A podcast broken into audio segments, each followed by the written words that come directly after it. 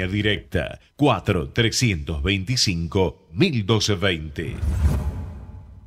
A partir de este momento comienza el horario de protección al corazón. La permanencia frente a la radio depende exclusivamente del cariño que cada uno se tenga. Este programa trabaja con las emociones. Cualquier semejanza con la realidad es tu responsabilidad, ya que solo vos podrás afrontar lo que fuiste, lo que sos y lo que querés ser ante un imprevisto impacto con ciertas verdades que desconocías. Entendemos que quizás hayas estado huyendo demasiado es hora de dejar de escapar. Gracias por volar con buenas compañías. Con ustedes, Daniel Martínez. Hola, buenas noches, ¿cómo estás?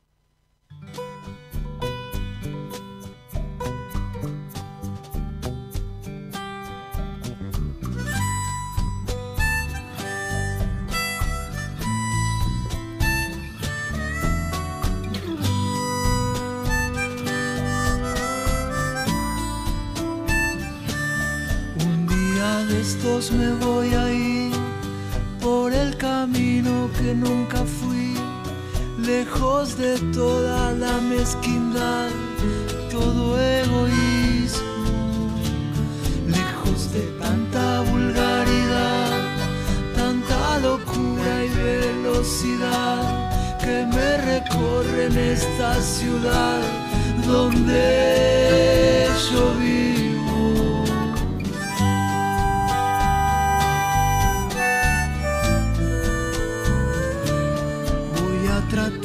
De reconocer al ser humano que vive en mí, que está detrás de esta capa gris, como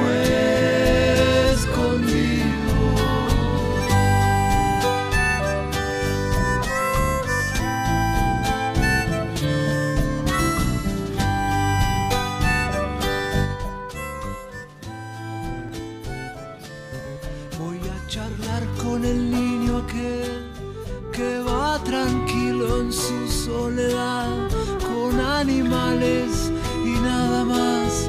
Quizás me ayude a ver si me puedo conectar con lo que piso en mi caminar, con lo que crece bajo esta luz, con las estrellas.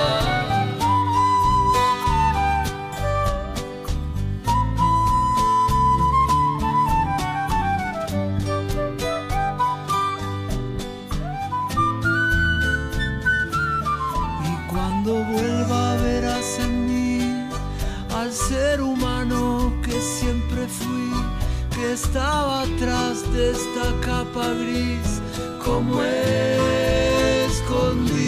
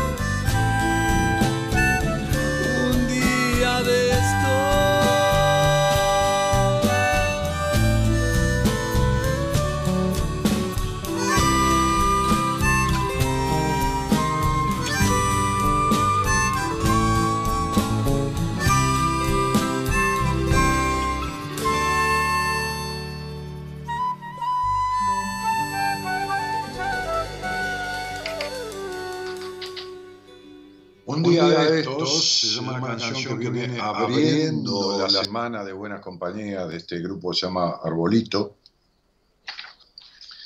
Eh, y un día de estos, ¿no? ¿Cuál día de estos? Un día de estos. Entonces, hay una parte de la canción que dice ahí, Eh, un día de estos voy a charlar con el niño aquel que va tranquilo en su soledad. A veces los pibes están tranquilos, solos, los niños, ¿no? Y la gente mayor le rompe las pelotas a los chicos con esto de, ¿qué estás haciendo? Porque vení para acá, sentate. Pero ¿por qué no lo dejas en paz, no?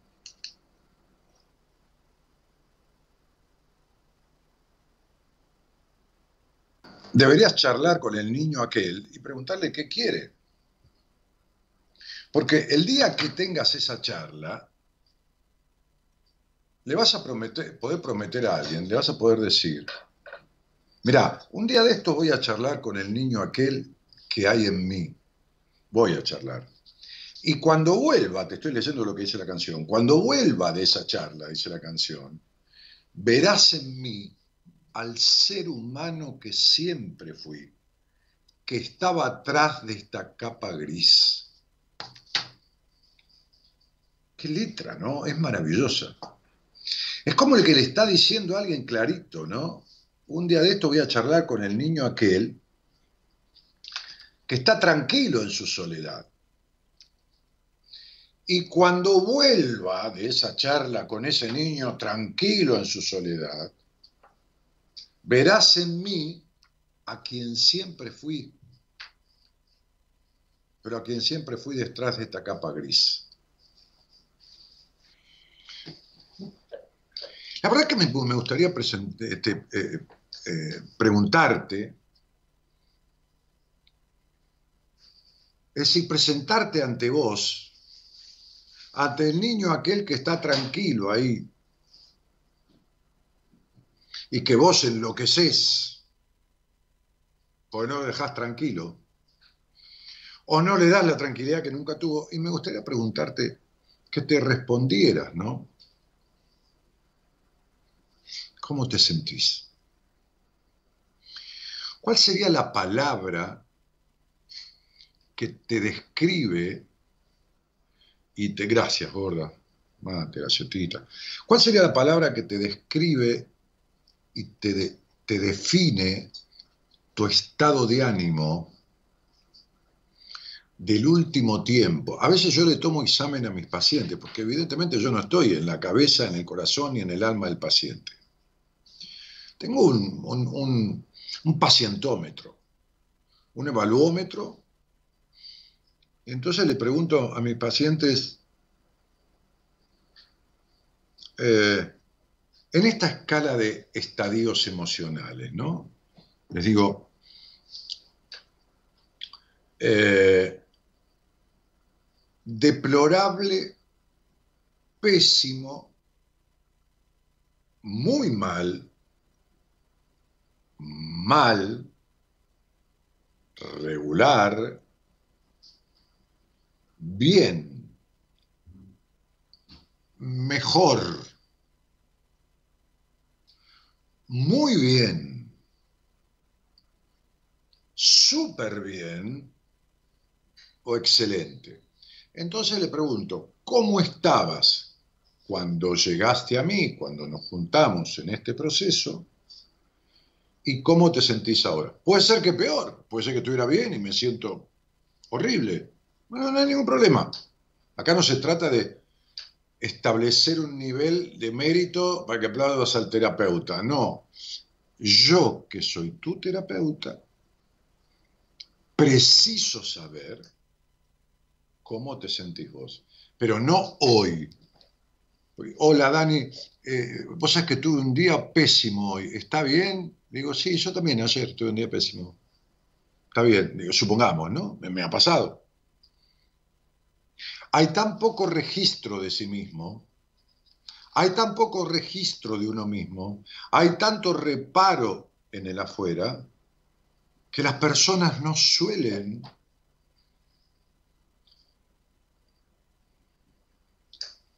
tener sensación de la temperatura de su alma, de su estado emocional.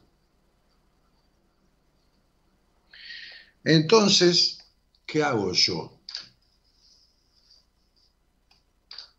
Les tomo un examen justamente, valga la repetición, de toma de conciencia.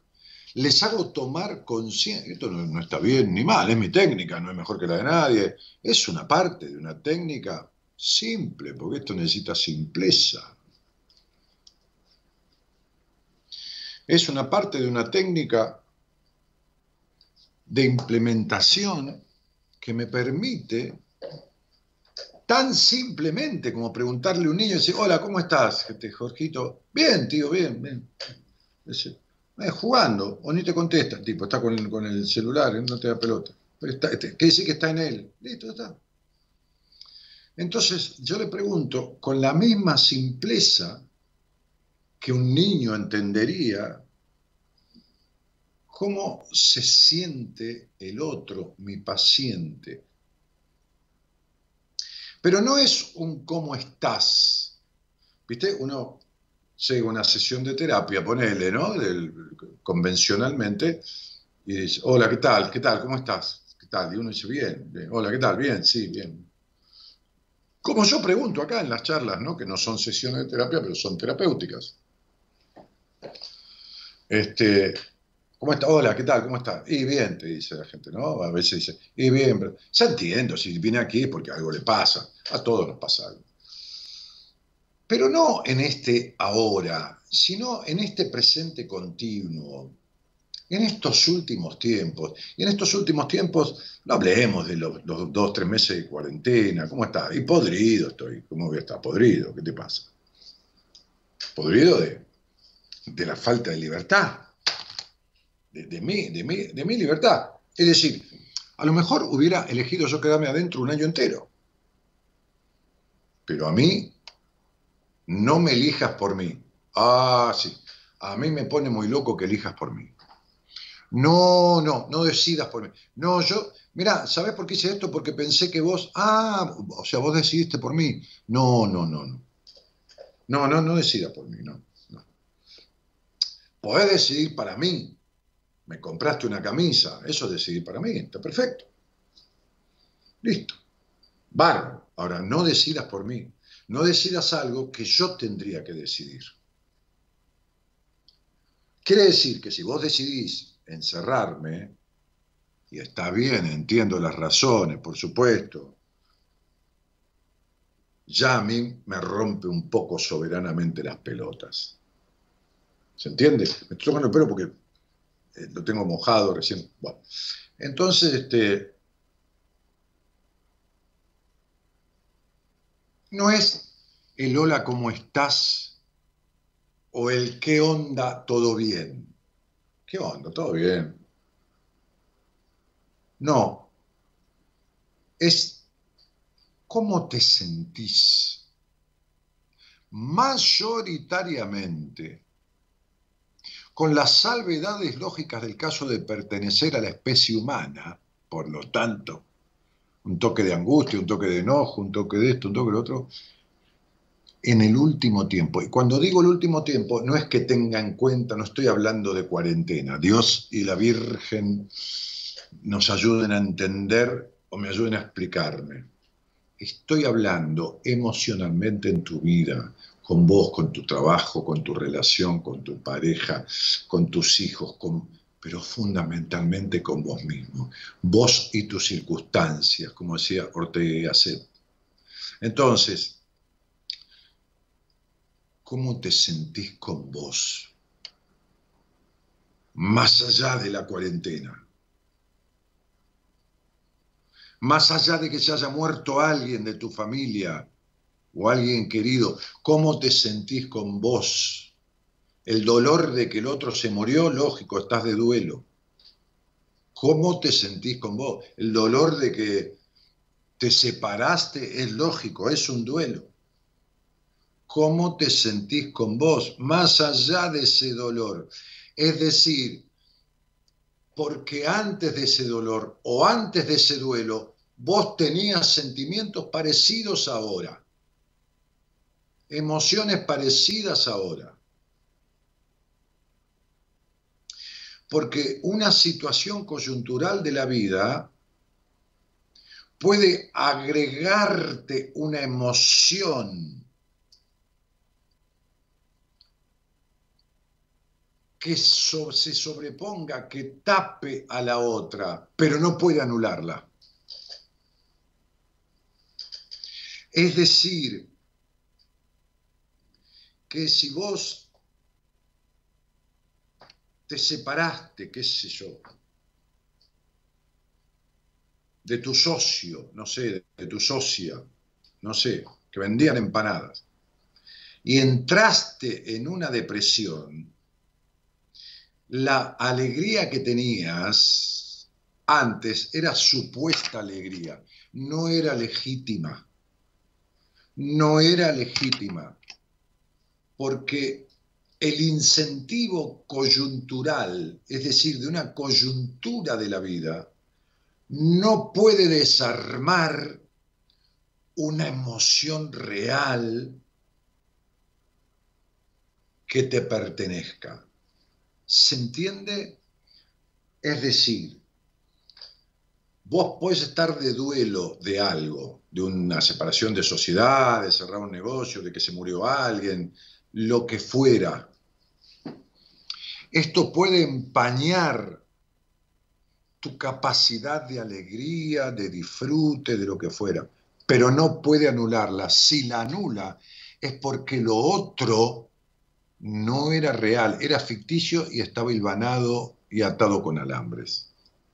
Entonces, iría más a fondo yo. Porque ¿qué vamos a estar despiertos hasta ahora? ¿De qué querés que hablemos? ¿De fútbol? ¿De economía? ¿De qué? ¿De inflación? ¿De emisión monetaria? Te podría hablar de todo eso. Un poco de historia. También. Algo de derecho. También. ¿Para qué carajo sirve? Esta es la hora del encuentro con uno mismo. Todo eso que acabo de hablar es de la afuera y la mayoría ya existió porque es historia. O existe ahora porque escriben los demás y nosotros no podemos intervenir. En lo que puedes intervenir es en tu vida. Entonces, me voy más lejos. ¿Cuántos años tenés? ¿20, 30, 40, 50, 60? Decime cuál es el sentimiento que ha predominado en la mayoría de tu vida. Conformismo, disconformismo, baja confianza en vos, eh, intolerancia, control, cuál es la emoción, sentimiento, como quieras llamarle, pues son diferentes emociones, vamos a meter toda la misma bolsa. Frustración existencial, vacío existencial, melancolía, ira, complacencia, estabilidad, armonía, disfrute, bienestar. ¿Cuál es el sentimiento, la emoción que ha primado, primado, que, mayoritariamente siempre no existe, que mayoritariamente duda, necesidad de aprobación, decepción, traición. ¿Cuál es la emoción? ¿Cuál es el sustantivo, el adjetivo? ¿Cómo describirías el estado emocional que ha predominado en tu vida hasta ahora?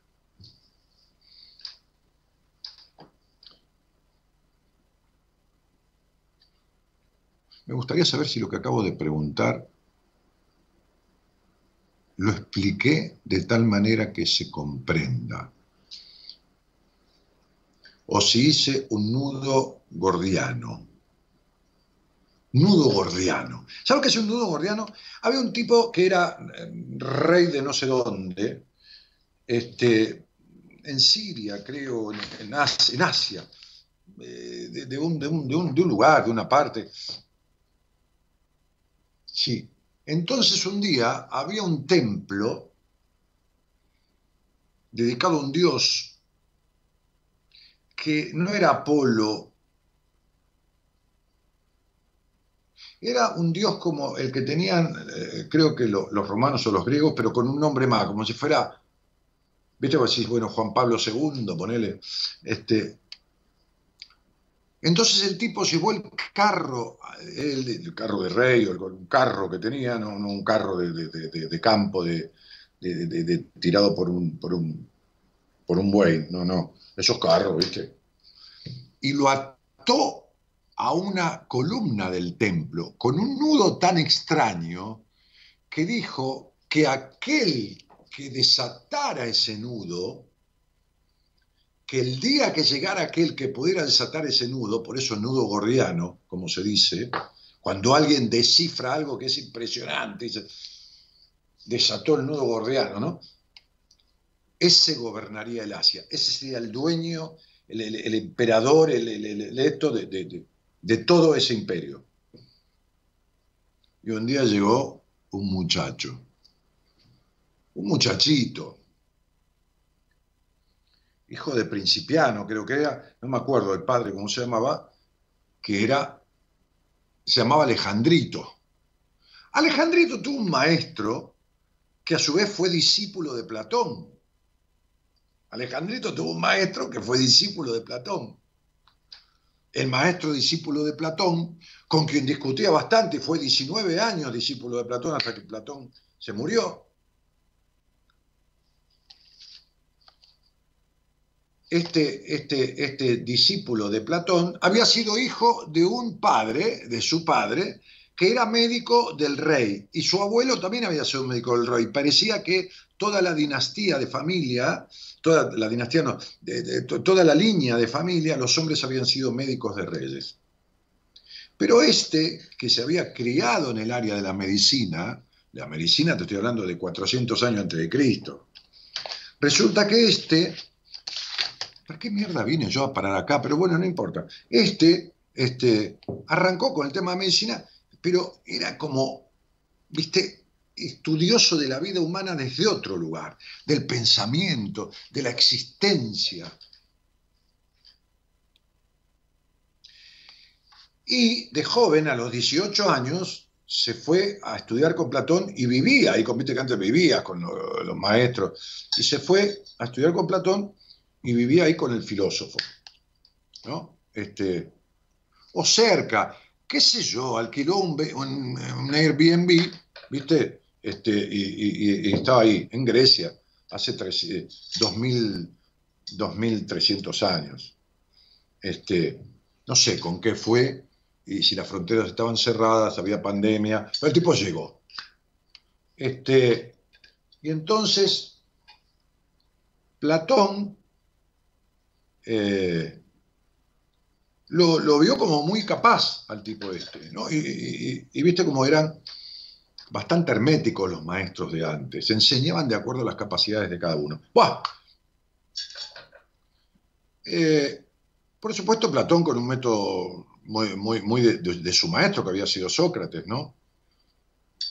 Resulta que este, cuando se muere Platón, se raja y llega y, comienza a ser un, un asesor ascendido del rey. Y el rey, no me acuerdo quién era, principiano, bueno, no me acuerdo, le da a educar a su hijo. Y su hijo era Alejandrito, que tenía 12 años. Alejandrito fue Alejandro Magno. El maestro fue Aristóteles. Pavada de muchacho le tocó a Alejandro Magno, que era conocido por sus bondades y que le dio a Aristóteles muchísimos beneficios en, el tiempo que tuvieron, este, digamos, relación de maestro-discípulo. Le encargó como la crianza, la, la cultura de Alejandro Magno, ¿no? Un tipo que fue dueño del mundo. Todo el mundo conocido de aquel momento, este, él reinó sobre todo. Sobre todo, Oriente, Occidente, todo lo que había en ese momento. Alejandro llegó a la zona de aquel rey donde estaba el nudo gordiano este, que el famoso se había corrido la voz, ¿viste? ¿no? Y cazó la espada de arriba del caballo, eso tac, tac, y la mierda del nudo. Por eso los grandes problemas tienen soluciones simples. Claro, todo el mundo quería desatar el nudo y nadie podía. Alejandro lo cortó y listo, se terminó. Como el sabio que el otro día yo les contaba, que al cóndor que no volaba le cortó la rama y el pájaro voló. Aristóteles fue el maestro de Alejandro Magno, madre de Dios querido, ¿no? Qué muchacho. Y Alejandro un grande, Alejandro Magno, ¿no? Este, bueno, eh, fíjense una cosa, Aristóteles después puso su propia escuela. Cuando Alejandro se va de, campaña, ya se va a conquistar el mundo, puso una escuela, una escuela filosófica.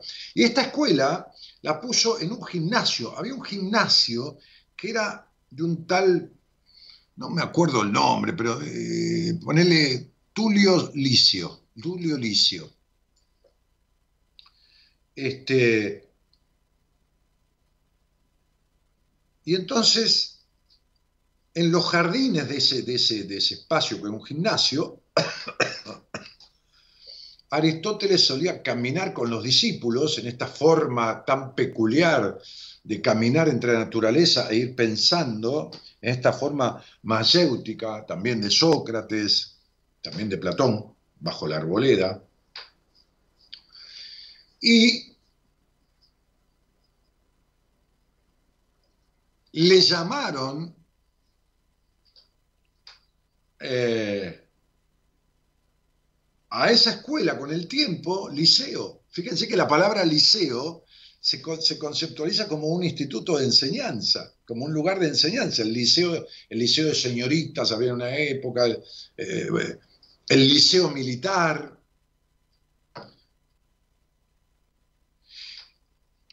Y, en algún momento se le llamó como eh, sistema o escuela peripatética. ¿Por qué? Porque el peripateo, peripático, peripateo se le decía a los jardines del lugar donde, se concentraba una actividad, ¿no? lo peripatético, como si fuera la periferia. Bueno, nada, todas cuestiones, no sé quién me escribió algún amigo, este, todas, todas cuestiones, eran los peripatéticos, me dice mi mujer. Claro, sí señora, está muy bien, muy bien. ¿Por qué eran peripatéticos, este, señora de Martínez? Eran peripatéticos porque andaban por ahí, por el, por el, por el, por haciendo la redonda alrededor del, ¿cómo se llama? Del gimnasio, que era un hábitat donde se solían juntar. Bueno, yo no sé ni por qué llegué hasta acá. Lo que sí sé es que estos tipos, estos tipos, ahí está, este, porque peripatético viene de ambulante, claro, claro, viene de ambulante, ahí en griego. Entonces, claro, deambulaban por, por los alrededores. Bueno,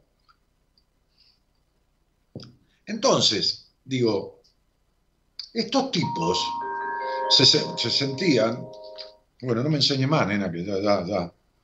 Sí, y paseaban mientras aprendían. Sí, sí, claro, bueno, por eso estoy diciendo. Bueno, entonces, este, ¿qué sucede?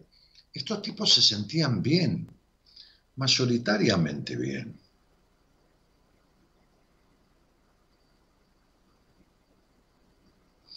El pasar de su vida transitaba en el tránsito de lo que deseaban. Vivían pensando, es decir, su, estrategia era lograr vivir como pensaban y no terminar pensando como vivían. Es decir, que el sentir se manifestara en el ser, en el hacer. Es decir, que el disfrute y el placer le ganara a, alguna idea invasiva del impedimento de hacerlo y de concretarlo. Porque la idea de la filosofía, es el amor por el conocimiento. El término filosofía se lo debemos al amigo Pitágoras, como le debemos tantas cosas. No le debemos porque no le vamos a ir a pagar. tipo se murió hace 2500 años. Pitágoras antecedió a Sócrates, a Platón y Aristóteles. Pitágoras para Sócrates, Platón, Aristóteles era un maestro. Era un maestro citado por ellos. Se lo citaba, como cuando uno cita a San Martín, ponele, o a Belgrano, o qué sé yo, a Krishnamurti, o, o cita a Cristo como maestro, digo, no como religión, o a Osho. Pitágoras era un antecedor, era un antecesor, era un tipo que cuando, miren, hay anécdotas escritas por discípulos de Pitágoras que eran jovencísimos, 70, 60 años después de que Pitágoras muriera, que cuando una ronda de, estos tipos se sentaba o se ponían a peripatequizar, como, no sé cómo es el término, aprender ambulando, ¿no? O abajo de la arboleda sentarse a filosofar. Cuando estos tipos no se ponían de acuerdo, alguno citaba a Pitágoras diciendo, la lara, la lara, la lara, él lo dijo. Y cuando decía él lo dijo, no hacía falta que nombrara a Pitágoras. Era como si hubiera nombrado a Dios. Por eso lo he dicho y lo repito, Osho tiene un libro entero que se llama La geometría de la conciencia, dedicado enteramente a Pitágoras porque dice que fue el único hombre perfecto que hubo en la historia. Que fue el único hombre perfecto que hubo en la historia. Pitágoras que se casó con, una discípula 36 años menor que él. Con alguien que vino ahí a la escuela, porque Pitágoras admitía mujeres en su escuela. O sea, les estoy hablando de, atiendan, eh, estoy hablando de 2400 años. Le daban más importancia una vasija que se rompía que una mujer que se moría. Y lo digo esto con mucho dolor. O sea, la mujer era una cosa. Si lo era si se discutió hace, en el año 700, si tenía alma o no, discutió el clero, si tenía alma o no la mujer. Imagínate vos, en el 700 o más para acá. Me parece que más para acá. Se estaba discutiendo si tenía alma. Pero no sé, no sé, no, no, no, eh, tuvieron que votar. Me parece que ganaron por uno o dos votos. Una cosa increíble, una, una cosa, ah, no, no, si las minas este, Dios y la Virgen han sido objeto de... Yo no... en fin.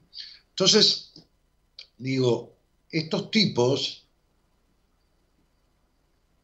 fueron sabios eh, no porque sabían todo, sino porque, por esa definición de, Aristóteles cuando dijo, ¿quién es sabio? El que está presente. Ese es sabio, no hay nadie que sepa todo. Pitágoras decía, sabios son los dioses. Un ser humano no puede ser sabio. A lo sumo puede tener amor por la sabiduría. Y entonces dijo, a lo sumo puede ser un filósofo. Filosofía, amor por la sabiduría, pero sabio nunca, porque sabio es saber todo. Un crack, el tipo, un crack. Ahora, digo, sabio es el que está presente. Presente cómo? Presente con la tristeza, presente con el dolor, presente con la, autoestima eh, bien puesta, presente con el orgullo, no el falso orgullo, presente con el bienestar, presente con el duelo cuando hay que hacerlo, presente. Entonces yo te digo, ¿cuál carajo ha sido el sentimiento que ha invadido mayoritariamente en toda tu vida?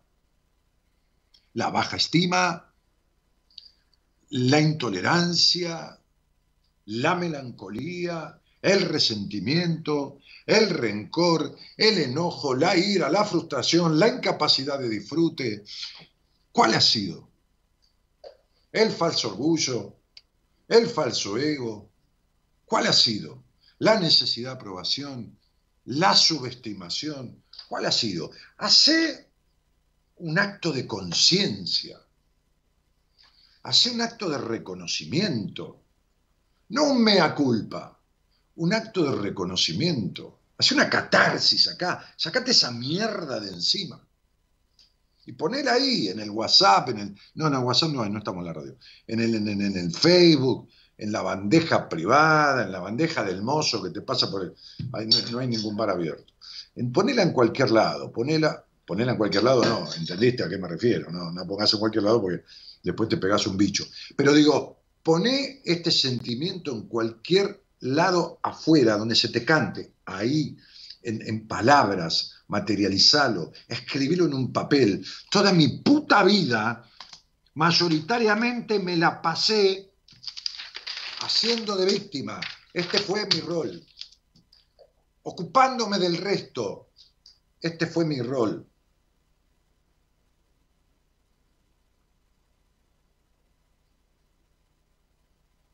Dando vueltas.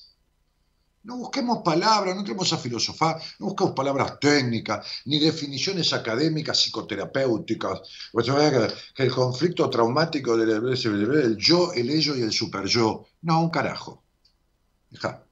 Dejemos a Freud, dejemos a Pichon Rivière, dejemos a Frankel, dejemos a, dejemos, dejemos a Carl Roger, dejemos a todo.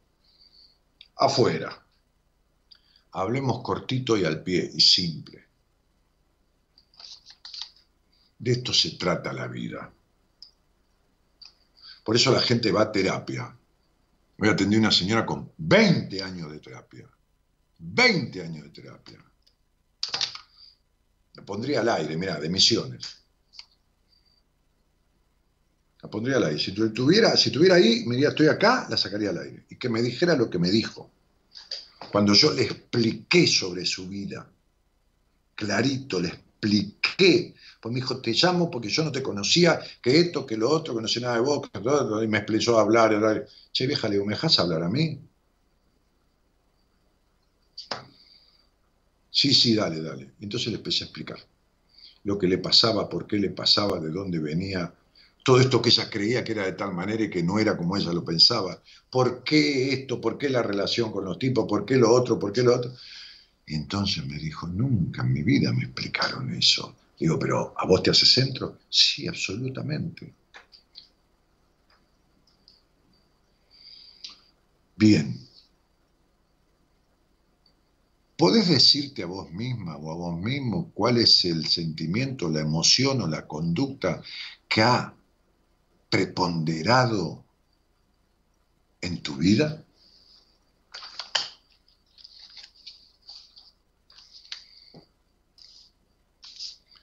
Me voy a tomar un mate, me voy a comer una me voy a comer la galletita, cuidado con lo que piensa, como decía uno, no sé si aquel se come la galletita, pero sí le gusta acariciar el paquete. Entonces digo, le vamos a decir a Gerardo que ponga un tema y yo a los cientos de personas que andan por ahí enganchados y a los miles que andan por ahí a través de la radio, de, las aplicaciones, de, del sitio web, de YouTube, de todo lo demás, les digo buenas noches y muchas gracias por estar. Somos la buena compañía que no ve el medio vaso vacío, pero igualmente, de 0 a 2, lo llenamos juntos. Buenas compañías. Con Daniel Martínez.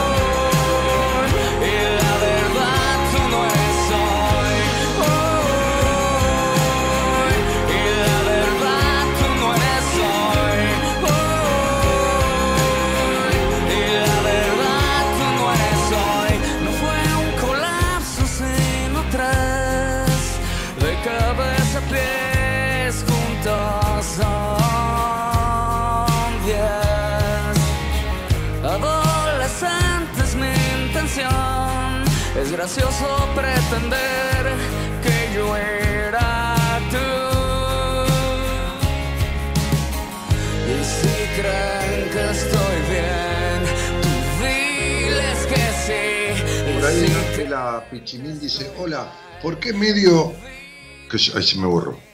Se me fue, no, no, no aguanta tantos mensajes. Buenas noches, buenas compañías. Alguien decía estoico, Alejandro. Sí, eh, estoico porque abonaba la, la- teoría, la corriente, muchas corrientes filosóficas eh, del estoicismo, que era contemporáneo, medianamente de Platón, un poco anterior, fundado por eh, Zenón Sitio.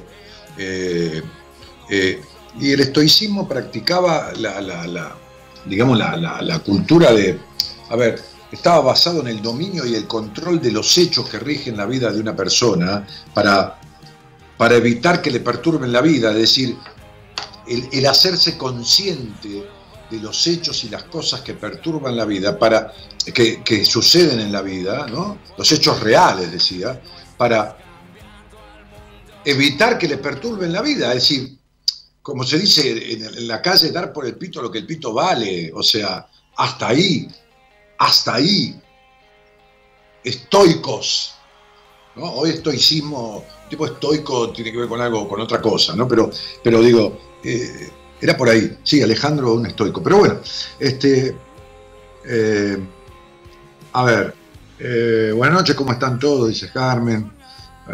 Pilar dice, fíjate el volumen, no se están hablando de qué otra cosa, no sé, el de la transmisión. Dani, hola a todos, dice Marumar, sos un grosso. Sí, este.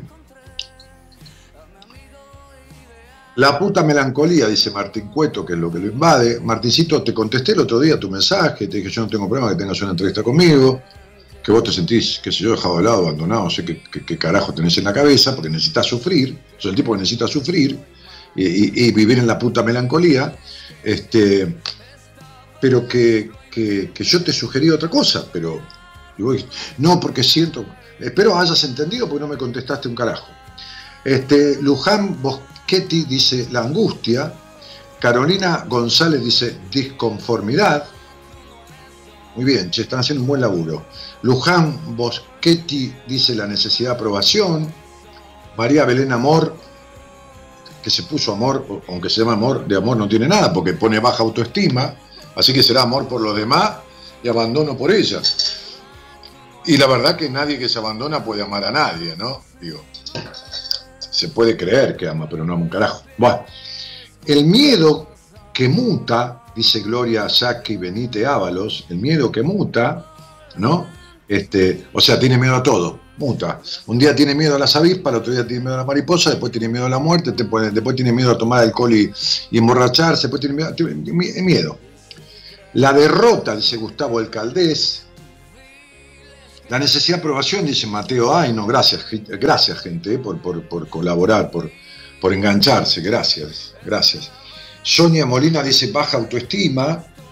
Este, eh, Maru dice necesidad de aprobación. Brenda Velázquez dice todos en ese orden. Ah, puta, Brenda, ¿qué estás haciendo?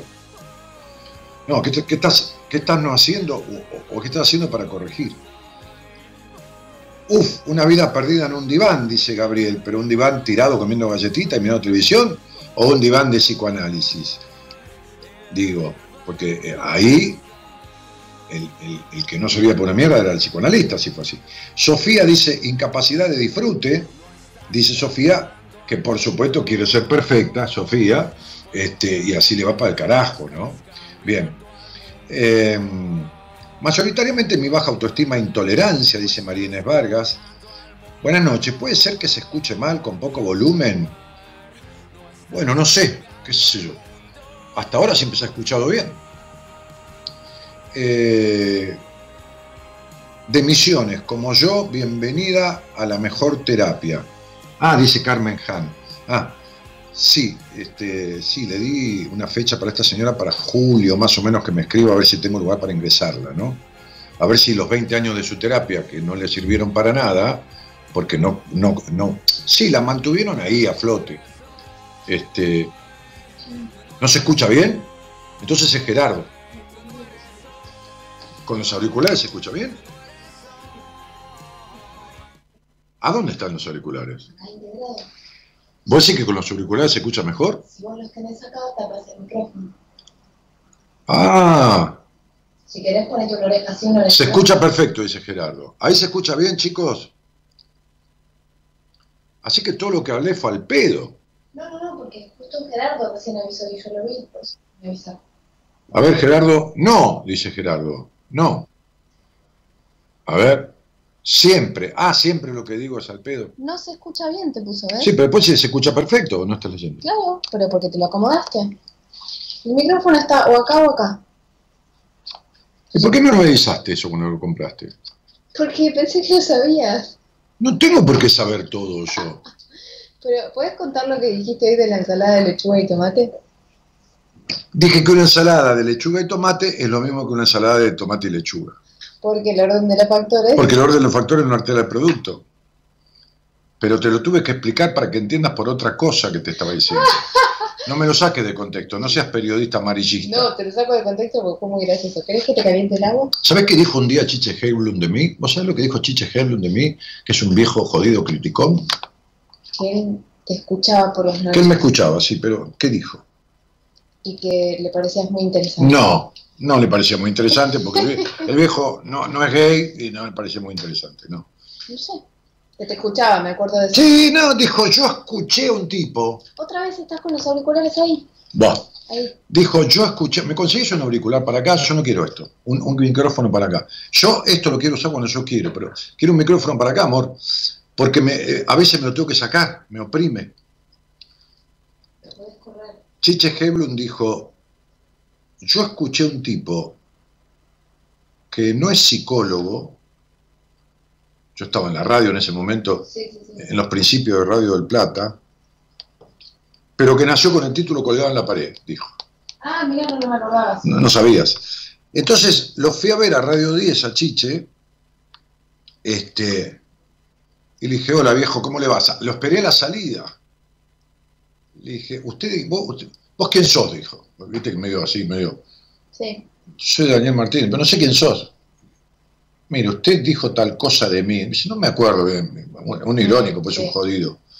Como, como, como el petizo este, Jorge Ginjo, ¿no? que me, me- me gastaba cuando nos estábamos maquillando para, hacer, para entrar en el programa de él. Pero y entonces le llevé, dije, le traje este libro, que es un, un libro que yo escribí en agradecimiento. Bueno, gracias. Gracias, pibe, me dijo, gracias, muchacho, qué sé yo. Este, no me acuerdo. Así fue la anécdota. Lo esperé en la salida del programa de él de Radio 10 de esa época, ¿no? Este, hace. Dice tus oyentes que se escucha bien con o sin auriculares, así que era Gerardo el problema. El, el problema es Gerardo, no, no tiene nada en la cabeza. ¿Qué vas a hacer? No, Bueno, basta, dice. Bueno, este. Entonces.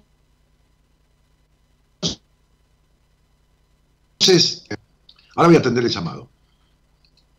Eh, Helblum no es juguete de nadie, dice Chiche. Gabri dice, Chiche Helblum no es juguete de nadie. Él siempre con la ironía. Claro. Te respondí, Dani, por el Instagram, y fue a los 23 aproximadamente. Jamás me ofendería con lo que me decís. Abrazo del alma. Bueno, listo, querido. Iván Espíndole dice, sí, se escucha perfecto. Te queremos, Dani, dice. Yo te escucho bien desde el principio. Bueno, gracias. Eh, Patricia Salomón dice, yo siempre escuché bien. A vos te contesté, Salamone, ¿eh? Empezaste a ser paciente mía, te contesté. Te contesté el primer trabajo que hiciste. Gustavo Alcalde dice, se escucha muy bien. Bueno, eh, muchas gracias, muchas gracias. En mí predomina la necesidad de aprobación, dice Virginia Garbuglia. Y Natu dice, se escucha de 10.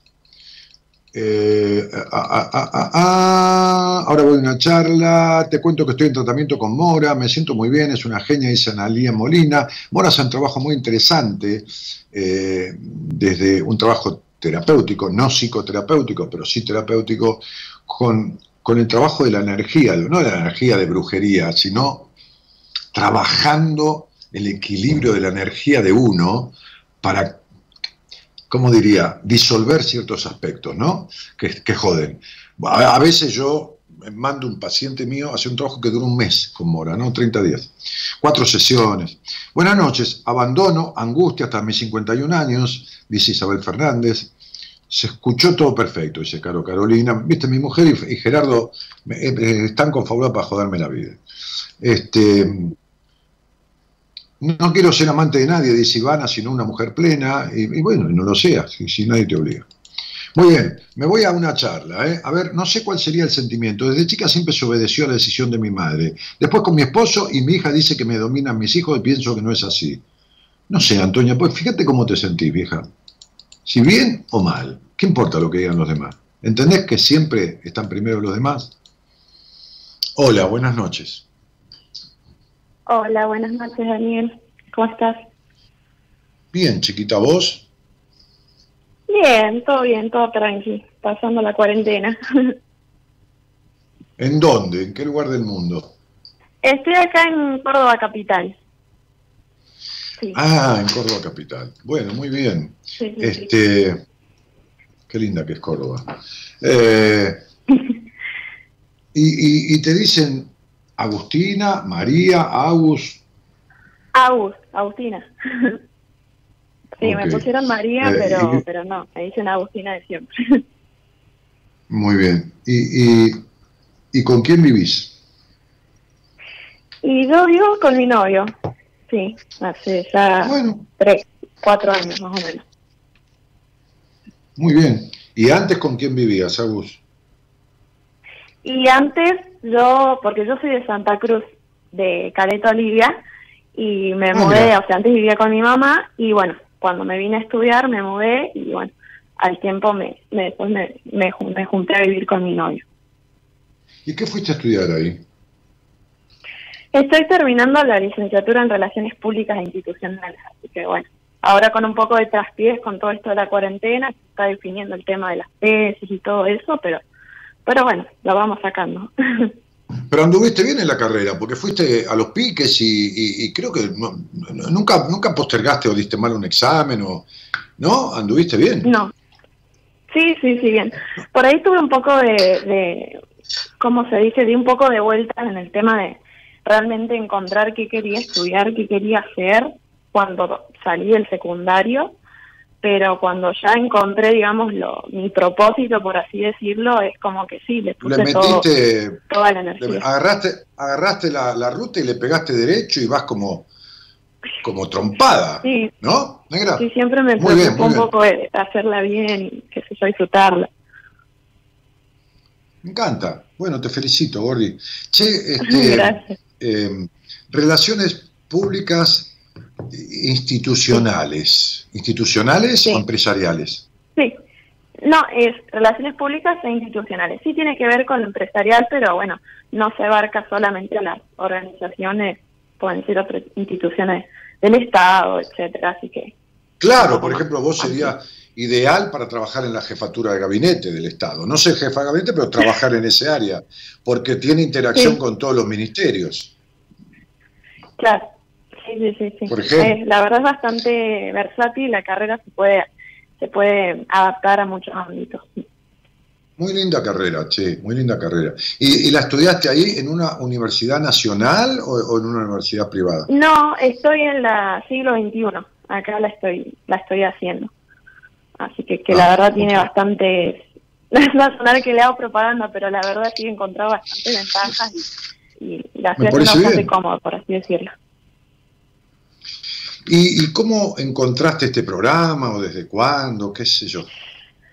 Y más o menos antes de que yo terminara la, secundaria, yo ya, bueno, uno empieza a definir qué es lo que tiene que hacer, qué quiere hacer, y a mí me gustaban muchas ciencias, muchas cosas. Siempre fue como fui mutando y al último, antes de, de terminar el secundario, yo sabía que en lo empresarial era, o sea, yo me imaginaba dónde quería trabajar, cómo me quería ver. Me gustaba mucho el tema de las ciencias sociales, pero me costaba definir, viste, que, que, que, que beta. Y mi mamá me decía, pueden ser relaciones públicas, te veo como para eso. Y ahí Oh. empecé a indagar y bueno, fue así que fue apareciendo la, la carrera, digamos.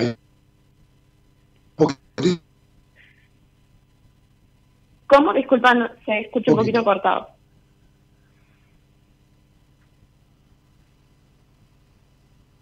¿Hola?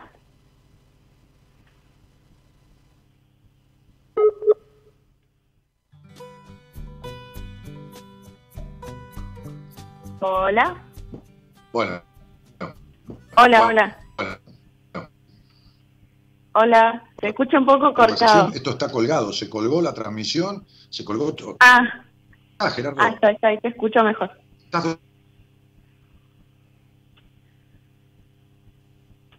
Hola. te corten la conversación y te vuelvan a llamar.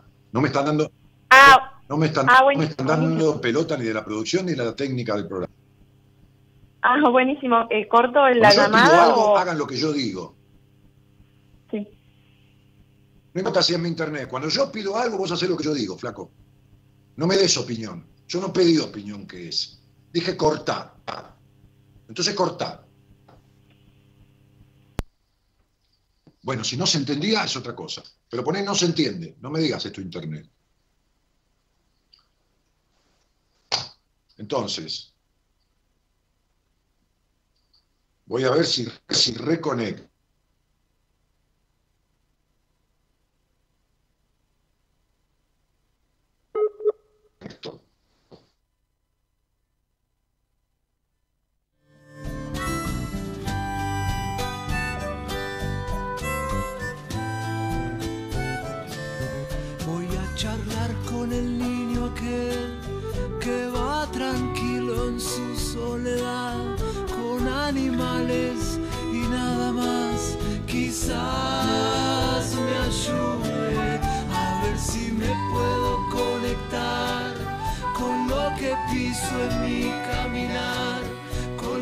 Crece bajo esta luz, con las estrellas.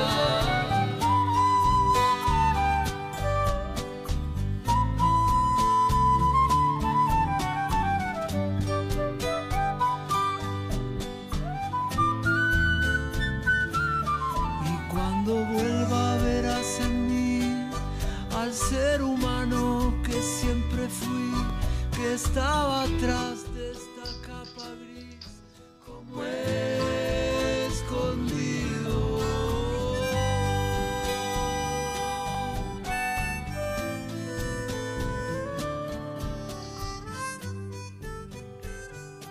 Ok, ahí voy, ahí voy.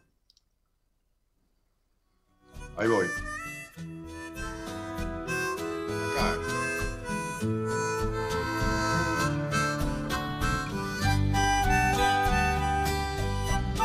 ¿Estás ahí? ¿Estás ahí?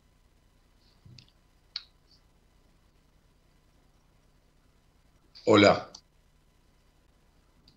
Ahí tengo retorno. Agustina. Ahí la llamo. Buenísimo, buenísimo. Me estoy escuchando. Agustina, ¿cómo te va? Hola, ¿cómo Hola. te va? Sí. Bueno, ahora sí. Entonces, nada, estabas decidiendo qué hacer y cuando descubriste esta carrera fue que le diste para adelante, así más o menos era el asunto, y conociste este programa ahí a los 16, 17, 18. Claro, más o menos a los 16 yo terminé el secundario, a los 17 recién cumplidos y bueno, un año antes más o menos. Igual fue así, yo descubrí esta carrera, pero no sé, yo cuando era más chica quería viajar, viajar por el mundo, quería conocer, quería... Yo vengo de una ciudad que, si bien amo el lugar donde vengo, eh, la sociedad por ahí es muy cerrada, muchas pocas posibilidades, y yo tenía como unas ganas de, de, de salir, de crecer, entonces como que siempre fui muy así, de, viste, irme por las nubes con la imaginación. Y dije, bueno, relaciones internacionales, la vi ahí al lado de relaciones públicas y bueno, cuando terminé de, de, estudiar el secundario, me fui a Mendoza, nos fuimos con, con mi mamá porque bueno, ella tiene su familia allá y ella ya estaba jubilada y digamos, eh, me quería acompañar porque aparte ellos, me- mis padres me veían muy chica para irme sola, bueno. Y me fui a estudiar relaciones internacionales a Mendoza, pero bueno, ahí fue que tuve como mis primeros ataques de pánico, crisis, eh, empecé a conocerme a mí misma a través de, bueno, todo lo que me fue pasando. Y bueno, tuvimos que volver. Ahí, bueno, no me quedé quieta en el sentido que seguí estudiando algo en la universidad de ahí, que era Ciencias de la Educación, porque era algo relacionado con las ciencias sociales. Me fue bien, lo disfruté, pero llegó un punto en el que sentía eso de que decía, esto no quiero dedicarme toda mi vida, no quiero trabajar siempre acá, no quiero estar acá. Y, bueno, y ahí fue que volvió lo de relaciones públicas, lo indagué y bueno, en un viaje que vine a conocer Córdoba con amigos, o sea, me sola, busqué información, me asesoré todo y bueno, después empecé a distancia y después me mudé. O sea, volví a Caleta ese viaje, empecé a distancia y después me mudé acá a Córdoba y seguí presencial. y todo. ¿Cuánto te falta para terminar la carrera? Me queda este semestre que viene nada más que ¿Y qué, qué Por le el hiciste? tema de la ¿Tres cuarentena. años? ¿Tres años y medio? eh, son cuatro años. ¿Pero la llegaste a hacer en cuatro años o, o estás terminándola antes? Claro, Mm. en cuatro años sería, este es el cuarto año ya.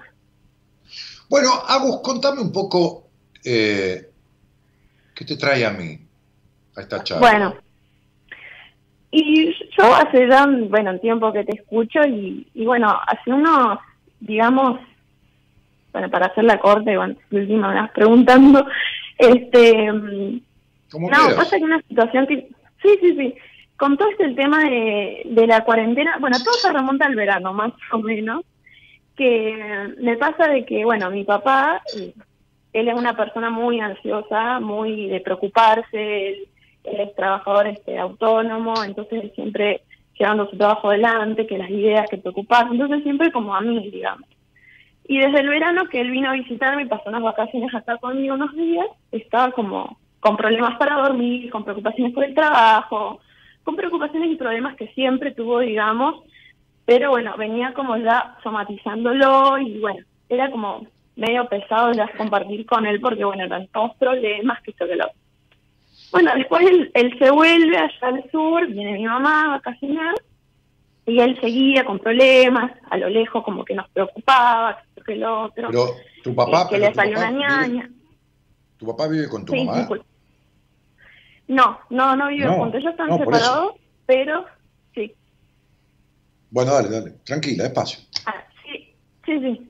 Este, no, ellos se separaron cuando más o menos yo tenía siete años, pero como el Claro. trabajo de mi papá está al lado de la casa que construyeron con mi mamá, mi, mi papá se hizo como un como un departamentito chico en el terreno de ese negocio y bueno, la buena relación que digamos ellos tuvieron hizo de que siempre cada tanto iban a comer, estábamos juntos, compartíamos aparte yo de chiquita, como que ellos no querían de que, digamos, más que nada mi papá no se perdiera mi crecimiento, entre comillas, porque no se lo iba a perder, pero bueno, digamos, siempre nos juntábamos y todo eso. Entonces sí, se generó de alguna manera una relación de dependencia con mi mamá, entonces cuando ella estaba acá, siempre le, la llamaba, le decía que le pasaba esto, que problema este, que el otro problema, que el cuerpo, que la rodilla, que la panza, que acá, que allá. Y bueno, justo le agarró la cuarentena a mi mamá acá, que no se podía ir, bueno, se pudo ir allá, y bueno, desde que llegó mi mamá allá, que ya como todo negro, como un panorama súper feo, que el- bueno, por la economía, digamos, y todo lo que está pasando, le afectaba el trabajo a mi papá, entonces era como que los problemas y un futuro no muy de no muy buen augurio, y que encima ahora que capaz que a mi papá, bueno, le agarró un, un perdón, estoy nervioso, no siento la voz. Este, que bueno, es como que siempre un problema tras otro, ¿me entendés? Como A que ver, yo a ver, a ver. el otro día que hablaba.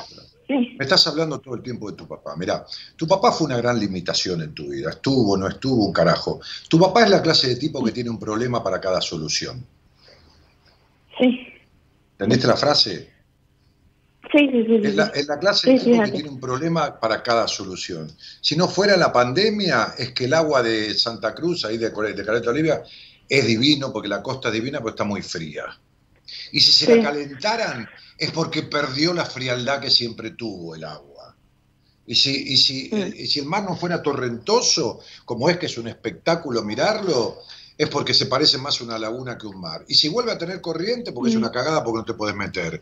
Ese es tu papá. Sí, sí, sí, sí, sí, Bien. sí. Entonces, ¿y entonces cuál es el problema? Si ya sabemos que es un preocupado. ¿Qué significa, licenciada, preocupado? y que se que no que se preocupa antes de ocuparse, antes de que No, no, no, que se ocupa antes de eh, tiempo. a eso, exacto. sí, sí. Bien. Entonces tu papá, Y bueno, sí, tu perdón. papá, 38 grados, ni una nube, se lleva un paraguas, bota y sobre todo. ¿Entendés? Bueno, entonces ¿cuál es el tema? Eh, no, no porque me moleste hablar con vos, pero ¿cuál es el tema? Porque estamos hablando de algo de siempre que a vos te tiene tomada la cabeza desde que sos chiquitita. Sí, sí, sí, sí, sí, tal cual. No, bueno, el problema resulta que a raíz de que mi mamá volvió y bueno, entonces es como que eh, se ha generado una dinámica ya en mi casa de que, bueno, mi mamá le intenta ayudar, dar un acompañamiento, porque digamos que de alguna manera mi papá se siente tan mal que necesita todo el tiempo de que, bueno, compartir con mi mamá, Agustina, las Agustina, ¿cuál es el tema? Agustina, no me estás diciendo el tema. Vos me escuchás Ah, hace sí, bueno. 15 años, 14, y yo ya sé todo, ya entendí todo. Quiero que vos me digas Sí, sí. cuál es el tema. Y que a mí me genera mucha preocupación todo lo que ellos viven, lo que pasa. Porque sos igual que tu no padre. sé cómo y ayudarlo. porque tu madre ha sido la madre de tu padre. Y porque tu padre es un narcisista egocéntrico que necesita que todo el mundo esté alrededor de él. Porque nunca creció. Porque es el hijo que vive al lado de la mamá. Es tu mamá. Y tu mamá se preocupa por el nene. Y cuando el nene no está, te llama a ver cómo se siente. Y son un problema de ellos. Esto Claro, no es un matrimonio de tres.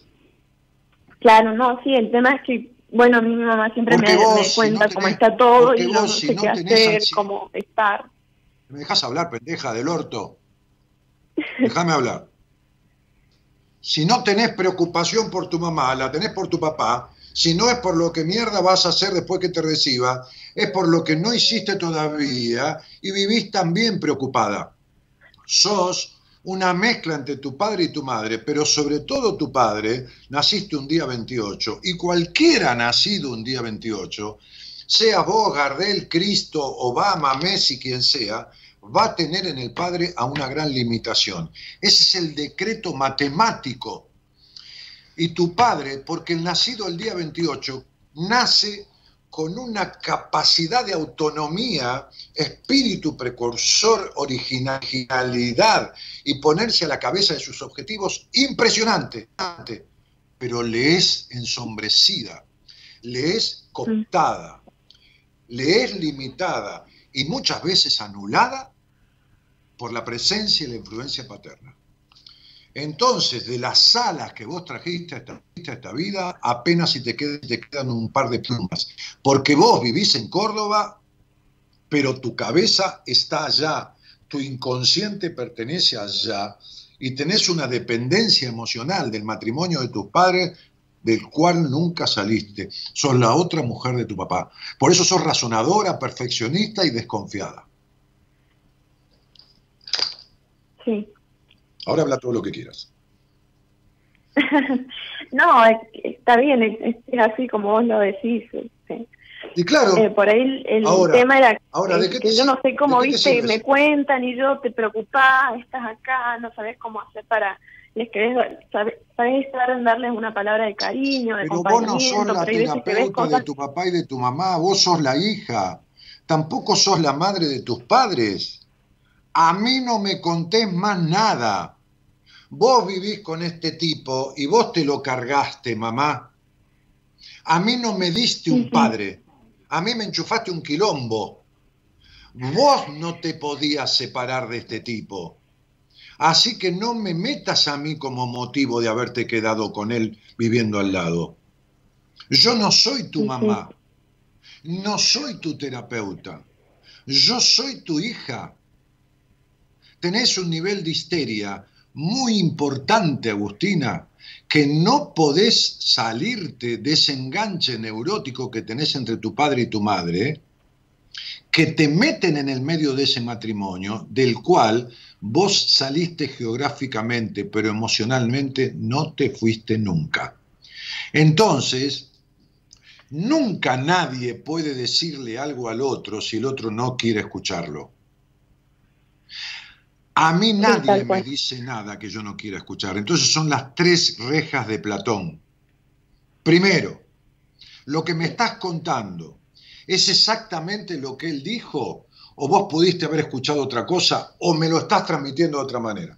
Segundo, ¿le va a servir a él y me va a servir a mí que vos me lo cuentes? Tercero, ¿es más beneficioso o más perjudicial que me lo cuentes? Bueno, entonces, ahora mamá, ponete a pensar en las tres cosas que te dije y después decidí si me lo vas a cortar o no. Si me lo vas a contar o no. Por ahora te corto. Chau, hasta luego. Claro. Esto vos no lo podés hacer. porque te quedás con una culpa de la puta madre que lo parió. Sí, Ah, la verdad. Sí, es lo ¿qué que me dice mi novio siempre. Dejá, no le hablé, no le contesté, no mires el celular, contestale más tarde, no tenés por qué estar escuchando.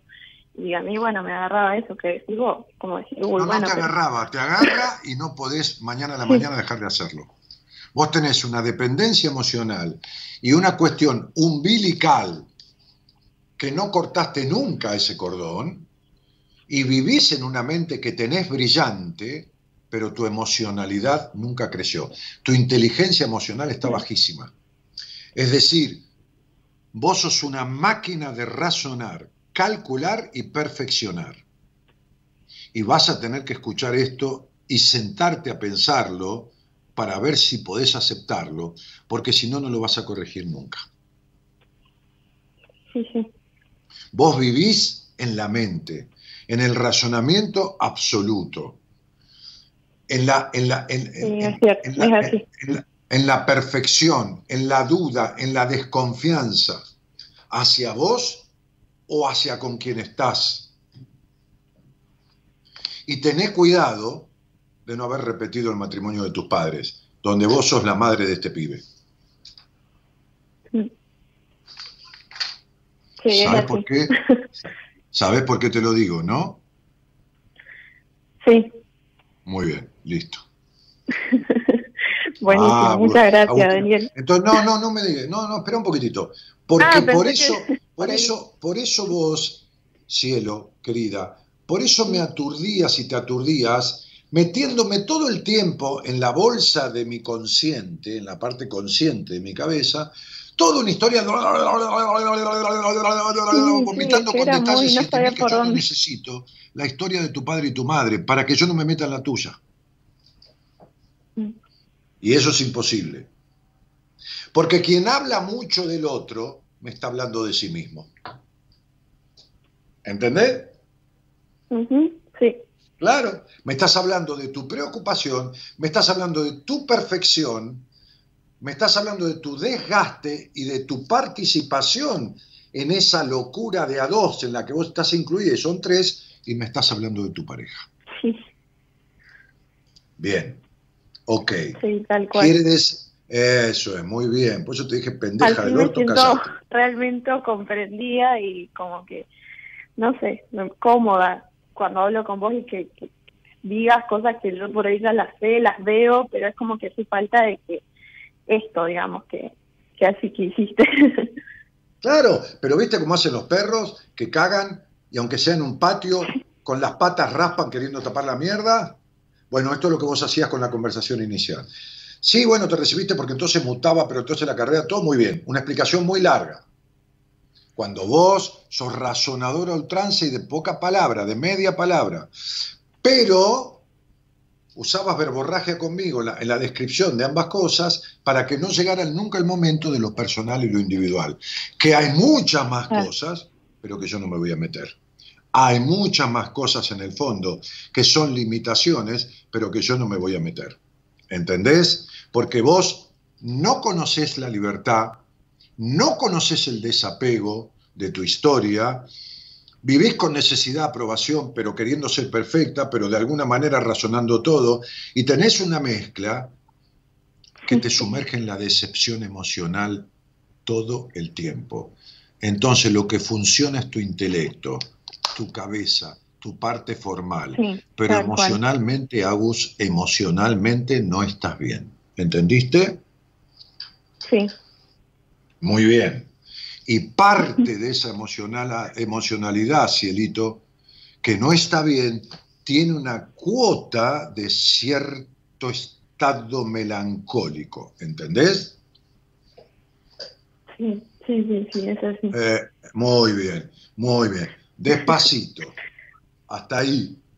Entonces, esas cosas, como tenés 23 años, no añitos, porque por un lado viste que sos aniñada, discutidora, demandante, caprichosa, bien, como tu papá, ¿entendés? Bien, entonces, Sí, sí, sí, sí. Sí, sí, sí, sí, sí. Pero por otro lado, como hay mucho intelecto y poca inteligencia emocional, ese vacío se va a seguir profundizando. Algún día, por más que te recibas con diploma y medalla de oro, vas a tener que recibirte de persona porque todavía sos el ser humano que tus padres criaron. Absolutamente, en un 99%. María Agustina no sabe quién es. Por eso el vacío, por eso determinadas carencias vinculares. No sabe quién es. Por eso vive en la razón, en la mente y en la búsqueda de la perfección. ¿Está claro? ¿Entendés la disquisición? Sí, Mirá sí, que sos sí. muy inteligente. ¿Me entendiste? Sí, sí, sí, entiendo todo. Sí, ¿Eh? sí, sí, sí, te entiendo todo. Todo, todo, sí, Bu- sí, sí. Bueno, bueno. Reina. Entonces, ¿sabes qué? Sí, no. Sos tan brillante, pendeja, sos tan brillante. Y esto te lo digo, vos sabés que yo no le regalo nada a nadie. Te tengo que mandar la mierda, te mando la mierda. Vos sabés con quién hablas. Bien, sos tan brillante que sería una pelotudez quedarte en la brillantez y la capacidad de tu intelecto, que es una manera de ser perfecta para querer conformar a tu papá, que no hay ni mierda que lo conforme, que sería una pelotudez que dejes de lado la parte emocional, porque esa parte emocional te va a cagar tus logros materiales. Vas a tener lugares de preeminencia que te van a ser quitados de un momento para el otro, o, o va a llegar alguien en lugar tuyo que no se merece porque no tiene la capacidad que vos tenés, pero vas a ver tus sueños rotos. Y esto no está decretado, es una posibilidad que está clarísima en tu vida si vos no resolvés algo lo que yo te estoy diciendo que hay que resolver. ¿Entendés lo que te digo? Sí, sí, sí, te entiendo perfecto. Entonces, entonces, hay eh, un constructo, un constructo intelectual que proviene de una falencia emocional de crianza, porque en tu estudio numerológico, te juro, va, ¿para qué te voy a mentir? Te digo, te juro es una manera de decir, no tengo por qué decirte una cosa por otra. Que si vos supieras un toque de numerología, verías que tu padre no existe en tu estudio numerológico, no está en ningún lado. Hay una madre intrusiva y un padre que es como si se hubiera muerto, si no hubiera existido. Porque no tuvo función paterna. ¿Entendés lo que te digo? Sí, eso es lo que siempre yo no sé si tu mamá- sentí. ¿vos fuiste única hija o tenés un hermano? Eh, perdón, eh, no, eh, sí, tengo dos hermanos mayores. Bueno, esto es como si tu mamá hubiera tenido cuatro hijos. ¿Te queda claro? Sí, sí, Muy bien. Listo. Entonces, tuviste una madre muy intervencionista y un padre aniñado. Entonces la niña, vos, pierde la espontaneidad de chiquitita, se hace una razonadora, tanto que cuando tenías 14 años hablabas como una mujer de 30. Y se- sí, sí, claro. Y se hace todo mente, todo mente, pero eso es un cuerpo y un alma. Y ese cuerpo se va a enfermar o ese alma se va a joder si vos seguís viviendo en la mente y no arreglás esas cosas que hay que arreglar. Sí, Eh, claro. Todo empezó esto de, sí, sí, es así como decís vos. Cuando yo me pasó eso de que me fui a Mendoza y después me volví y yo me sentía mal, sentía yo, eh, cuando me fui a Mendoza, digamos, me sentía eso, esas angustias, eso de que esos pánicos, ¿viste? Y cuando volví a Caleta me pasó lo mismo y ahí fui a, a una psicóloga que me explicó más o menos como me explicaste vos, mucho menos igual, importa, y yo pensé de que el hecho de, de irme de ahí, de, de- de despegarme, salir de mi casa, de independizarme, de manejarme sola, eso iba a ser un, un avance, pero bueno, obvio. hay No, no, espera, espera, espera. Espera, espera. A, ver, a ver, a ver. Si, a ver, para que se entienda. Eh, si en tu casa tienen una enfermedad grado 5, porque lógicamente tienen el doble años que vos, y vos vivís con ellos y tenés una- la misma enfermedad grado 4, ¿está bien? Y yo te saco de Caleta y te llevo a Córdoba, estoy ayudando a que tu enfermedad no avance, no se cronifique, no se haga más grave. pero tengo que Claro. curar el, grado 4 que alcanzó. ¿Se Claro. entiende lo que acabo de decir? Sí, sí, sí, sí. Muy bien. Entonces, ¿qué significa? Tu mente podría bajar el nivel de intoxicación no viviendo con ellos. Ya sabes que aunque te vas, estás en un contacto permanente, como si tú, peor aún, porque te traen los problemas y estás a 1500, a 3500 kilómetros, están todos locos. Ahora, lo que te quiero decir, claro. Entonces, lo que te quiero decir es lo siguiente. La, guárdatelo esto para siempre. La mente no tiene geografía. Si vos te hubieras ido a Alaska, estarías de la misma manera. Porque el problema ya lo tenés contagiado. ¿Está claro? Sí, sí, sí. Sí, Muy bien. así. Ahora, ¿qué sucede? Que tus padres tienen un tumor de 3 kilos y vos tenés un quistercito, pero igual es un quistercito que puede terminar en un tumor de, tre- de 3 kilos. ¿Se entiende? Sí, sí, sí.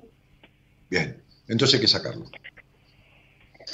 Acordate, vos no sos la madre de tus padres y tampoco sos la terapeuta de ellos, porque ni siquiera podés arreglar lo tuyo, menos vas a querer poder arreglar lo de ellos. Entonces empezá a decirle a tu madre que este señor que tiene al lado del cual ella no se puede despegar, y que armaron una relación madre e hijo definitivamente, porque nunca fueron macho, hembra, hombre, mujer, es lo que ella propició. No es el hombre que vos elegiste, ni el padre que elegiste, ni la madre que elegiste. Y que vas a acompañarlos cuando sea realmente necesario desde el lugar humano, pero que no podés estar en el medio de sus conflictos toda la vida. Sí, sí. ¿Está claro es esto? Sí, muy claro, claro. Daniel. Bien. El día que se lo puedas decir, va a bajar de 4 la intoxicación a 3,50. Y después vas a tener que hacer un laburo para bajar el resto, hasta con tu intimidad, porque eso tampoco está bien y es libre. Mm. Sí. Muy bien, a vos. Basta, hasta ahí, ¿eh? Buenísimo, muchas gracias información. por no, todo. no, gracias de nada, gracias a vos. Pero, eh, eh, eh, a ver, y, y te cagué un poco a pedo porque es el padre que no has tenido, ¿entendés? Que sepa que te proteja, No, te cuida, te caga a pedo. Todas las funciones. Entonces, el punto es, escuchaste esta charla tranquila mañana pasado un par de veces más, no para escucharme a mí, sino para escucharnos a los dos. Sí, sí, sí, sí, sí.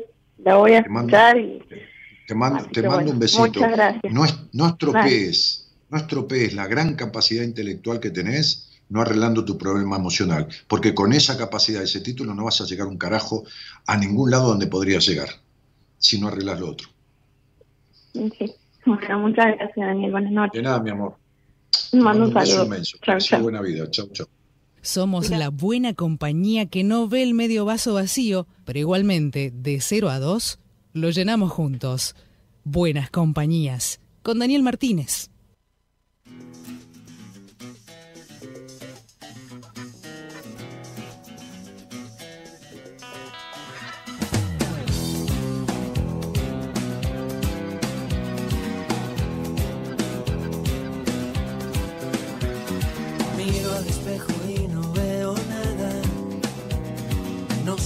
Peso de años en la espalda. Y si es que salté con la guitarra de la cuna, ¿qué voy a hacer? No tengo cura. Menos ahora que me limpio solo, menos ahora que me importa poco. Si las palabras vienen solas o ayudarlas, ¿qué más da? ¿Qué más da? que me mata sé bien a dónde ir. Si me rescatan sabré a quién agradecer. Y si me desmayé alguna vez, la memoria no perdí. Y si me caí alguna vez, a los golpes aprendí. Aprendí que la vida, que la vida, que la vida.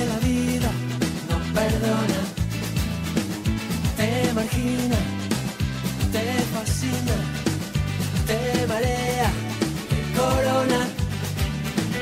Que la vida, que la vida, que la vida no perdona. Te margina, te fascina. Sí, sí, está clarísimo. Gerardo, justo que se cortó, había puesto el tema que hablaba de las conexiones o de, de algo así, ¿no? Y yo las puteadas.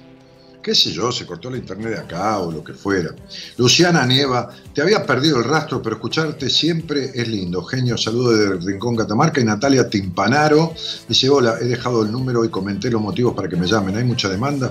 Yo qué sé, Natalia, yo no recibo los llamados. Los maneja acá con, Gerardo, hablamos siempre que lo maneja el, Comechicas, le dice él a Gerardo, digo a, Gonzalo, el productor, que no sé, está siempre hablando por teléfono, siempre hablando, no sé qué hace, habla con todas las mujeres que se cruzan. Bueno, Dani, te escucho desde San Antonio, Chile, dice Miljo Jordas Cruz. Qué genio, placer escucharte, dice Juli Videla. Eh, aplaude de pie, dice Patricia. Por la charla. Soy Gisela, me identifico con la historia de Agus, totalmente de acuerdo. Tus palabras tan claras, Dani, dice Graciela Gentile. ¿Y qué más? Sara Martini dice hola Dani. Y Marta desde Uruguay dice aplausos Dani, maravillosa tu evolución. Romy Volpin dice Daniel, Jorge, ¿cómo te quiero? Bueno. Amo cómo se expresa Dani, dice Belu. Este, Gabri que le sugiere a un tal Ernesto que se conecte y que hable, porque debe tener un quilombo. Este, eh, uh, uh, uh, uh, uh, uh. Ernesto Osvaldo, ah, acá está, Galera dice, no sé, qué sé yo, vamos Ernesto, animate, déjalo, tranquilo, ya será, hablaremos, o él se morirá antes, qué sé yo, que, se, que tire la vida y la desperdicie como se le dé la gana. El problema es si quiere hablar y no me llama. Ahora, si no quiere, no quiere, tiene todo el derecho. Ahora, si quiere no me llama, que se cague solo por joderse su vida. O sea, eh, sería, yo lo que quiero y está a mi alcance, lo hago. Ahora, no tengo plata para ir a la luna, ni lo pienso porque no está a mi alcance. Listo, chao. ¿Para qué buscarme frustrarme solo? Entonces, si Ernesto le va bien lo otro o le va bien esto, que decida cuál de las dos cosas quiere y que se quede con esa, ya que se llama Ernesto, que decida por aquello o por esto. ¿Está bien? Estuvo lindo. Marta Joray dice, hola Dani, qué linda sorpresa fue cuando prendí mi compu. Soy Carmen de Zona Sur. Quizás no me recuerdes ya que hace muchos años que no te seguía en tu programa y hoy, como dice una canción, apareciste tú. Y me alegro, ay, apareciste tú, sí. Este, me alegro muchísimo verte y escucharte. Lástima que no está saliendo bien la transmisión y se corta bastante el audio. Eso es. No, Marta, se te corta vos, amor. El audio está bien, fue un momento, pero está bárbaro. Este, yo ya sé que está en pareja Alejandro Contreras, ella lo dijo al principio, sí, sí, sí, sí. Eh, eh, eh, Dani, te escucho de Mendoza. Es tan útil para mí escucharte, sos un genio. Bueno, yo no soy un genio, pero está bueno que para vos sea útil escucharme. Tendríamos que nacer de un repollo, tener padres y ser padres, un hermoso odio. No, Alicia, no. Tus padres fueron maestros de lo que vos tenés que hacer y de lo que no tenés que hacer. El problema es tuyo, que no pones lo que te falta. Tus padres te dieron de comer, te limpiaron el culo, te dieron, hicieron lo que pudieron. Listo, chao. Lo que te falta, dátelo vos. O vos crees que venís a esta vida que te sea todo dado.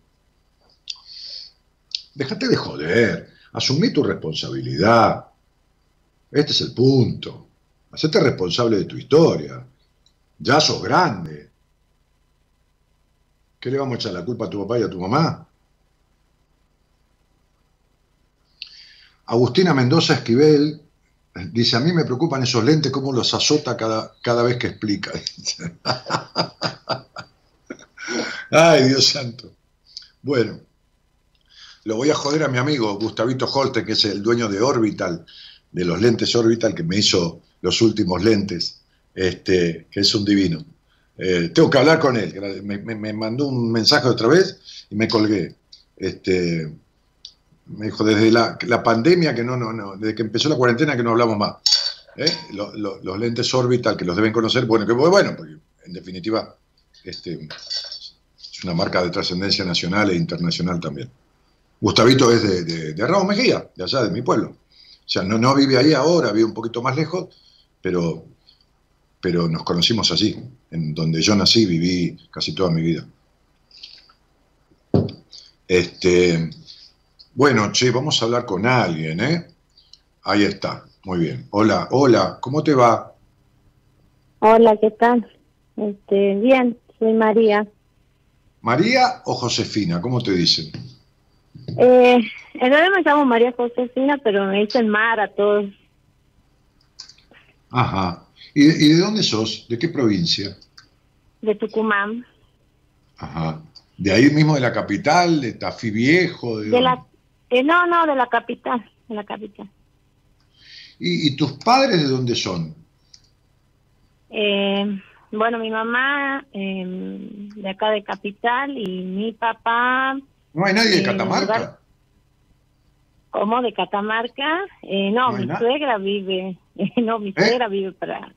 Mi suegra es la que vive en el límite entre Tucumán y Catamarca. Ah. Eh, de ahí, este, este, no, mi mamá es de, acá de la, de la capital. Sí, ¿y vos con quién vivís? Este, eh, ¿Mara o Marijó o Mari- María Josefina? Mara, Mara, Mara, Mara. Mara, Mara. Está bien, ¿con, Eh, con yo vivo, este, bueno, con mi marido y, mi, y dos, de mis, dos de mis hijos. El, el mayor está ahora con mi mamá, este, porque él está trabajando por el tema de la cuarentena. Está trabajando desde la casa de ella. eh, trabaja en un call center, entonces trabaja desde la casa. Ah, muy bien, muy bien, muy bien. Y, y, y, y- y vos, eh, bueno, tenés un marido, tenés dos hijos, tenés un hogar, que sé, un poco por ahí se reparten las cosas, pero además haces algo más. Eh, no, eh, hace cinco años que, que no trabajo. Este, bueno, estoy acá en la casa, por ahí hago cosas de repostería cuando eh, me encargan algunos clientes que tengo, pero no no es continuo el trabajo. Y, y, eh, este programa lo escuchás desde cuándo, Mara?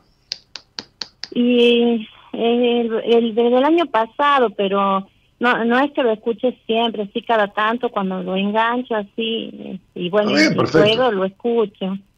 Este, pero la verdad que sí, sí, la verdad que siempre eh, este, me, han- me ha interesado, eh, me, me gusta escucharlo, me gusta escucharlo.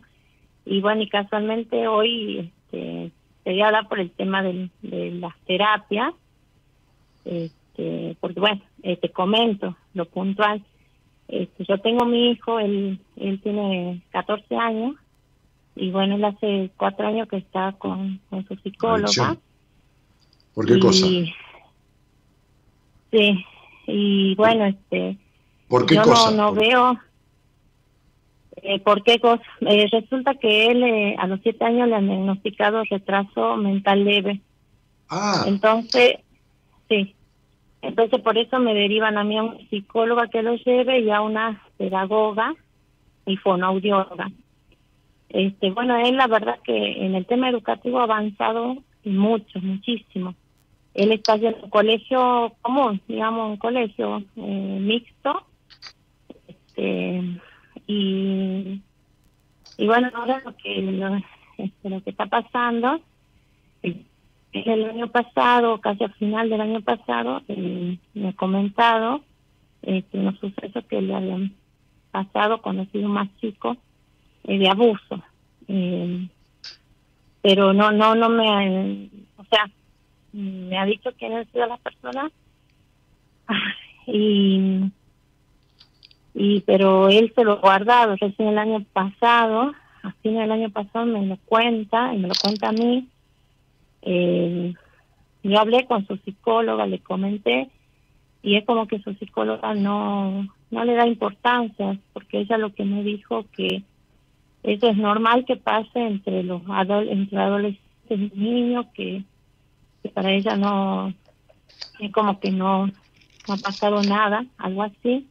Pero mi hijo está mal está le agarran crisis nerviosa y llora grita no duerme de noche eh, dice que él siente que alguien está observando sueña con, con estas cosas que le han pasado se angustia y ayer ayer me ha hablado y me dijo estaba se sentía mal y me decía que él este eh, pensaba suicidarse que se le venía a la cabeza eso Y yo, la verdad, que la psicóloga de él hace como tres semanas, tres, debe un mes, que no lo llama, no, no, no seguir, no continúa, digamos, con las terapias por teléfono, videollamada. Y ella está esperando que él le mande un mensaje que cuando él lo necesite, que la llame. Y él no, no la quiere llamar porque él lo que me dijo a mí de que, este, de que él puede hablar con ella, estando yo presente, él le va a poder contar lo que él, lo que me dijo a mí. Porque si Bueno, no, él se traba. Eh, eh, ya, ya hablaste, espera, déjame yo te pregunte. Sí, sí, sí, Primero, perdón, decime sí. el nombre de tu hijo. Ah, no, Eh, es menor Lu- de edad. pero- sí, sí, tiene No, 14 no, me- años. no me digas el nombre. Decime qué te contó él. Eh, bueno, que, que ha estado eh, acá eh, en la casa, porque yo en esa época trabajaba, y que ha venido el, el hijo del, de mi vecina, lo que lo cuidaba, y que han estado jugando acá en la pieza, y mi vecina estaba lavando la vereda, no sé qué estaba haciendo, y que este, en la pieza el el chico este le lleva a él más o menos como cuatro años, creo. Y bueno, en esa época que Luca habrá tenido cinco años, porque eso es lo que él me, me ha relatado a mí, y que dice que le ha hecho juegos sexuales. Yo le pregunté qué, y él me decía, bueno, de besarlo, tocarlo, y ¿Cómo, otras cómo? cosas más, y se largaba, de besarlo, tocarlo y otras cosas más, y se largaba a llorar, y no, no podía relatar más, más Ajá. nada. Ajá. Y después le ha pasado otro episodio, después de un tiempo, que con ese, ese, ese chico, con el vecino, le ha pasado en dos oportunidades, acá en mi casa y después en la casa de ellos. Y Es decir, él, este, eh, dice- es él decir, me con el mismo, es decir, con el mismo chico. sí, sí, Muy bien. sí. Quiere y- decir y que Lucas decía ten- quiere decir que Lucas tenía cinco años y el chico tenía nueve. algo así, sí. Bueno, muy bien. ¿Y le pasó hasta qué edad la última vez? Cuando él tenía siete, ocho. No, eh, hace como dos años atrás, sí, dos años atrás, este, él iba, iba a su maestra, maestra integradora, que en esa época tenía, hace, sí, hace dos años. Y eh, tenía, ella tiene un hermano, que en esa época habrá tenido 18 años. Y vos sabés, y bueno, y él lo que me cuenta que un día él se quedó esperando que eh, regrese la maestra, que no sé dónde se había ido, y que ha estado ahí jugando a la play con el hermano de ella, y que después el hermano de ella le decía que venga, que lo quería alzar, que, que le iba a enseñar a jugar. Entonces que él no ha querido, y después él me llamó por teléfono a mí, diciéndome que lo vaya a buscar, y, y yo no no fui porque le digo, no, pero si ya llega Cele, me mandó un mensaje, ya llega, y él yo lo notaba como eh, asustado, desesperado, que vaya, que vaya. Y bueno, y es lo que me cuenta de que el chico este, cuando él me estaba hablando a mí, que lo estaba apoyando, lo, como que lo estaba tocando, y en eso llegó la maestra de él, la hermana, y, y se hizo el tonto, no pasó nada, pero ella no vio nada, me dice él. Y bien. de esa vez él no Eh, quiso volver ya está, ya está, ya entendí todo. ¿Me puedes decir, este, este, me puedes contar de tu abuso cuando eras chica? ¿Cómo? ¿Me podés contar de tu abuso cuando eras chica? No, cuando era chica. Sí, del abuso que vos Eh, viviste. Mm, sí, de parte Ah. de, de otro, de otro, Ah, de ah. otro, de otro, mm, Mm, de otro, de otro niño, porque éramos niños. mm. Ajá. ¿Me podés decir qué edad tenías? Y Para que no te la diga yo, si no te lo digo yo la edad, pero si, que- si querés me la decís vos, si no te lo digo yo. eh, no sé, ser nueve, diez años. Exactamente, Sí, más o menos. Exactamente. Bien, muy bien. Entonces, eh, eh, digamos que vos tuviste cuántas situaciones, ¿qué edad tenía este chico, el amiguito, el, el- el primo, qué sé yo? Y, eh, sí, eh, 10 años, debe ser, sí, éramos... Ajá. Bien, muy bien. ¿Y por qué lo viviste con culpa? No, la verdad que... La verdad que nunca me... No, no sé. No, te digo sinceramente, no sé. ¿No sabes qué, Maru? No, no sé, digamos, no... ¿Cómo te...? Ay, no sé por qué no siento culpa de eso. No sé. Ajá. ¿Y por qué cuando yo te dije contame de tu abuso, me lo contaste como un abuso?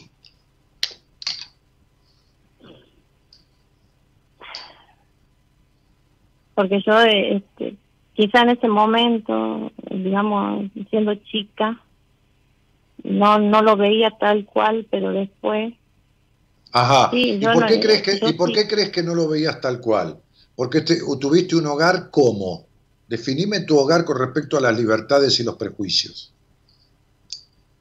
no porque este, en mi casa mi mamá eh, era todo Exactamente, Sí. muy bien. Ok. autoritario ¿Cuántos- y no se hablaba de eso Exactamente, no, no solo no se hablaba, sino que estaba mal.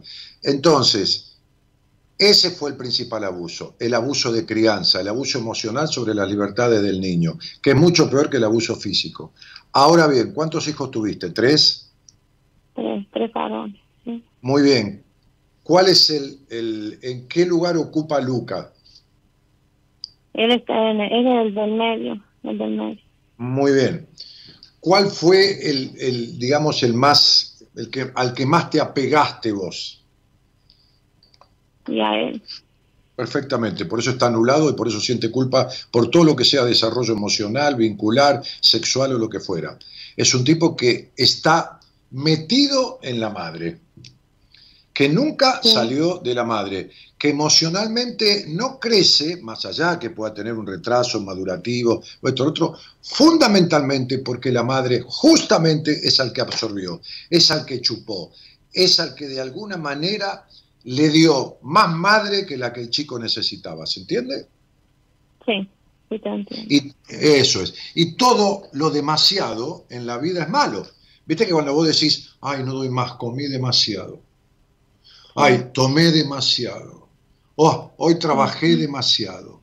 Bueno, demasiada madre es madre de más. Entonces Sí. ese pibe que no tiene una madre libre, lo lamento, no tiene una madre con sana libertad porque algunas cosas todavía heredaste de tu madre. No ves sucio aquello, pero si vos no hubieras sucio aquello o de alguna manera no lo hubieras sentido así, no hubiera quedado instalado en vos muchas cosas que tu madre metió y que tu hijo también percibió a través de tu teta. De tu teta y de tu, de tu teta en el buen sentido, cuando toma la teta, y de tus manos cuando lo tocan, y de lo intrauterino y tus sen- sentimientos cuando está en tu vientre. Yo te voy a decir una cosa, y vos me vas a decir por qué. Aquí a mí me dice que vos fuiste mártir del hogar donde naciste. Ahora quiero que vos me digas por qué. Pero no mártir porque te martirizaban y te quemaban con cigarrillo. No sé si hubo golpes o no. ¿Por qué fuiste mártir del hogar donde naciste en cuanto al sistema de crianza? Quiero que me lo digas. y porque Y quiero que, y quiero, y quiero que me digas dónde mierda estaba o cómo era tu papá. Y bueno, en, en mi crianza ha sido, este, mi mamá era la que eh, nos retaba, nos ordenaba, o nos pegaba. este, No, y no, nos pegaba. Ese nos pegaba es el que me interesa. ¿Y cuántas veces Sí. crees que te pegaba por mes tu mamá? Te pegaba, ¿eh?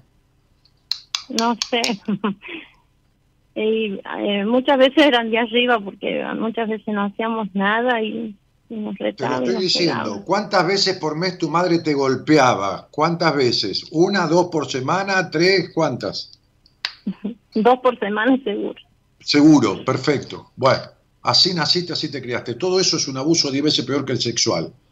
Y toda esa culpa, esa limitación, esa exigencia te quedó. Cuando entrampaste a ese chico sin darte cuenta, porque uno viene a esta vida que le toque lo que le toca. Evidentemente Sí. le toca una, una terapeuta que es tan pelotuda que tiene un chico con cierto retraso madurativo y dice, no, cuando él me necesite me va a llamar, como si yo te tuviera voz de paciente. Yo mismo, a Agustina, la que está por ahí, o a otra que anda por ahí, le digo, che, che, te mandé una tarea hace tres días, ¿qué mierda estás haciendo que no me la hiciste todavía? Y son boludas grandes que no tienen ningún retraso madurativo de 20 o de 30 o 40 años. Lo sigo. Ahora, si quiere dejar su terapia, que la deje, problema de ella, yo no lo voy a obligar. Pero mientras está conmigo, el que manda soy yo y va a tener que hacer lo que yo diga. Ahora, tener a un pibe de 12 años, 14 años, con retrasos en cierta manera madurativo emocionalmente, que vivió una situación sexual de juego, porque eso no tiene nada de sucio, y que le queda sucio como le quedó a su madre, es porque su madre nunca limpió situaciones sexuales de chica, ni las exigencias que tuvo tu madre con vos, por eso sos una mina tan explosiva de carácter y tan exigente, porque sos explosiva Sí. de carácter Sí. y tan exigente con vos misma, digo. ¿Entendés lo que digo? Sí, Bien. Entonces, ¿qué- ¿y qué querés contagiarle al pibe? Entonces, el pibe que se toquetea con otro varón, como, hacíamos, como hacía yo con mis amigos, eh, en una obra de construcción, cuando teníamos 10 años, 11 años, boludeábamos, nos tocábamos, nos descubríamos la sexualidad, que tiene cuatro años más que él, que es la misma historia, 7 y 11, 12 y 16, es la misma historia, porque son todos menores de edad. Y vos ya, ya aclaraste, el otro tenía 18, ya le quisiste poner que es un mayor y el abuso. ¿Entendés que vos no tenés libertad de tu pasado ni libertad en la sexualidad? Y eso es lo que le transferís a tu hijo. Cuando una madre fue abusada emocionalmente, que le dejó consecuencias en la sexualidad y no lo sana, sus hijos van a ser abusados. O van a vivir los juegos sexuales como abuso. Tu hijo es tan estructurado y prejuicioso, más allá de su situación madurativa, porque hay prejuicios y cosas que quedó tan entrampado en su madre del cual no pudo salir. No sientas culpa por esto, porque no lo hiciste a propósito, pero hacete responsable. Hoy yo hice un posteo que mi mujer adaptó sobre los procesos en terapia, lo que significa ir a terapia o hacer terapia. Sí. Entonces yo pongo terapias bla bla y digo, le llamo así a aquellas terapias en las que el paciente recurre al consultorio sesión a sesión, hablando solo de lo que se le ocurrió en la semana, y en la sesión Ajá. siguiente lo mismo, habla de lo que le ocurrió en los últimos días. No se habla de sexualidad, ni el paciente saca el tema, ni el terapeuta pregunta, no se habla de los posibles enojos con su historia, no se habla de sus síntomas físicos recurrentes, No se le explica al paciente de manera fácil y entendible qué es lo que padece, no se le aclara cuánto tiempo podría llevar su tratamiento, no se habla de sus sueños, no se habla de las fantasías a concretar, sino de los sueños que tiene cuando duerme, que son, ni tampoco los sueños que tiene, que son material valiosísimo que aporta nuestro inconsciente. ¿Cómo llegué a esta denominación de terapia bla bla? Escuchando pacientes, oyentes que se comunican en mi programa y otras personas que recurren a mis consultas de numerología que luego de años, y diría añares, como esta señora de misiones de hoy que lleva 20 años de terapia, no han abordado en absoluto temas básicos y elementales para su desarrollo personal. A esto le llamo ir a terapia, es decir, concurrir, trasladarse físicamente, telefónica o virtualmente para quienes también atendemos por videollamada, como es mi caso. El sano potencial de desarrollo que traemos a esta vida, la mayoría de las veces se desvirtúa en la crianza, infancia y adolescencia. Y esto no es abordado ni con la profundidad ni con la necesidad con la que se merecen ser abordados. Por esto quizás alguna vez me hayas escuchado en algún programa decir, el árbol se tuerce cuando nace. Para invitar al paciente a hacer terapia y no solo a ir a terapia, es necesario profundizar, registrar su cuerpo, explicarle el significado de sus afectaciones físicas, de cómo ellas se relacionan con sus emociones, contarle cómo vas a acompañarlo, alivianar sus malestares, darle lugar a sus enojos, a sus sueños, a sus angustias, a su cuerpo, mente y alma, si esto no se aborda de esta manera, si no lo hace partícipe del tratamiento, si no se lo toma como un todo, entonces se hace imposible tratar sus vacíos emocionales, sus angustias, y por ende estarán siempre así. Esta es mi diferenciación entre hacer terapia o ir a terapia. Y vos, dejo esa pregunta ahí escrita, ¿cuál de las dos experimentaste? Nos vemos a la medianoche de Argentina en mi programa Buenas Compañías. ¿Está claro?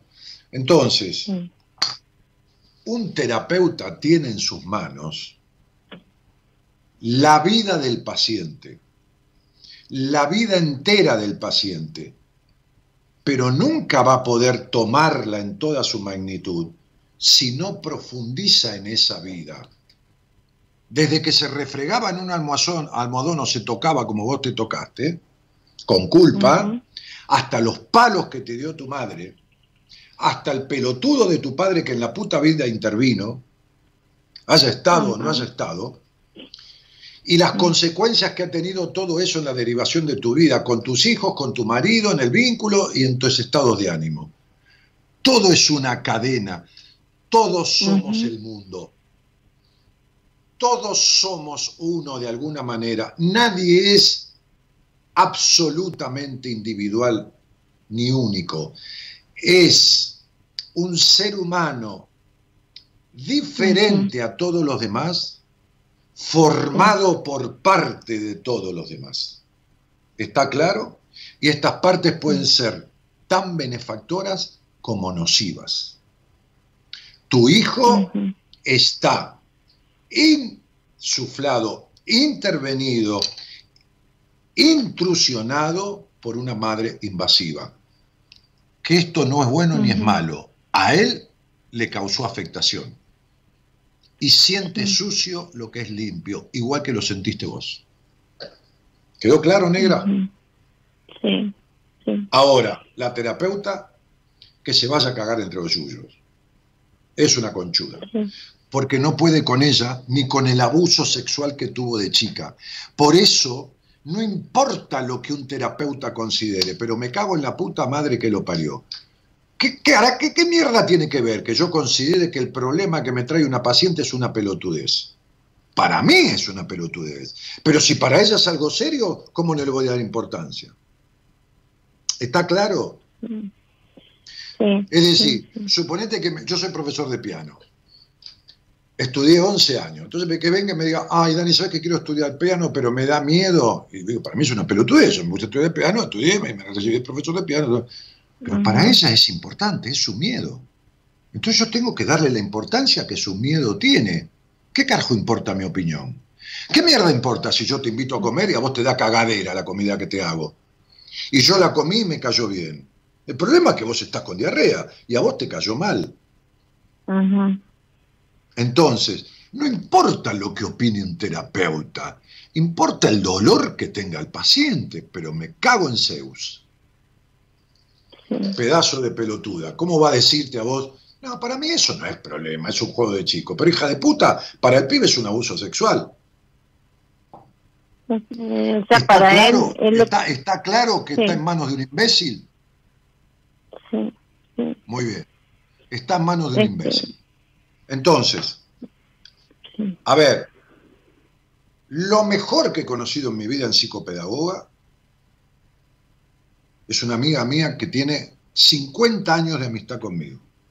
Nos conocimos a los 15. Está en Buenos Aires. Si ese pibe le llega a decir a ella, o le llega a contar adelante tuyo, fíjate que el pibe tiene que ir con la madre porque la terapeuta le desestima. Mirá, mirá el vínculo que tiene de mierda el pibe que no se siente protegido por el terapeuta. Pregúntale a mis pacientes, hay 30 pacientes míos. ¿Cuál no se siente protegida por mí? Entonces, cuando un paciente siente desconsideración o desprotección del terapeuta, eso ni siquiera empezó a hacer terapia. Ni siquiera empezó a hacer una terapia. ¿Está claro? Porque a mí me importa un carajo que el pibe se reciba o no se reciba y termine el secundario, o sea médico con su retraso emocional, eh, digo mental. Lo que me importa es que sea feliz Y ese pibe de feliz no tiene nada, porque tiene un vacío existencial y una angustia de la puta que lo parió. ¿O no le ves la cara? Sí. ¿No le ves la cara? Sí, ¿O te das cuenta que es un sí, pibe yo sin luz en el ro- ¿No ves, ¿No ves que es un Sí. pibe sin luz en el rostro apagado? ¿Lo ves o no lo ves? sí, sí lo veo, Bueno, sí lo veo, bueno, mi yo amor. lo veo. Bueno, mi amor, bueno, mamita, yo lo veo, sí. Yo lo veo, sí. Bueno, entonces sería, vení para acá. ¿Cómo que una- un abuso? A ver, a ver, ¿qué, qué te pasa? Te llamo por teléfono. ¿Cómo que tuviste esto? A ver, contame todo. Tranquilo, que no pasa nada, estas son cosas muy ac- acostumbradas, no, no tiene nada de sucio, pero vamos a entender por qué vos, vos lo ves mal. Contámelo tranquila, porque a mí me pasó lo mismo. Es lo que le tiene que decir el terapeuta. ¿Entendés? ¿Entendés? Sí, te entiendo. Claro, yo también tuve Lamentablemente, en, en el caso de Luca, que la terapeuta de él no, no, no. Bueno, fenómeno. No Mirá, de la lamentablemente misma yo, yo he ido a restaurantes que era una cagada la comida, me levanté y me fui a la mierda. Entonces, no, no es el único del mundo, ni el único de Tucumán, ni el único del país. ¿Entendés, negra? Sí, sí, te entiendo. Exactamente. Si te hace falta una interconsulta, le, Sí. le pedís a mi, a mi productor el teléfono de, de- de la polaca, de Matilde Kresic, y haces una interconsulta con ella a distancia, a través de Skype, de lo que sea. Ella ha atendido pacientes míos, ella atendió a la hija del paciente mío de Italia, atendió, otra- bueno, no importa.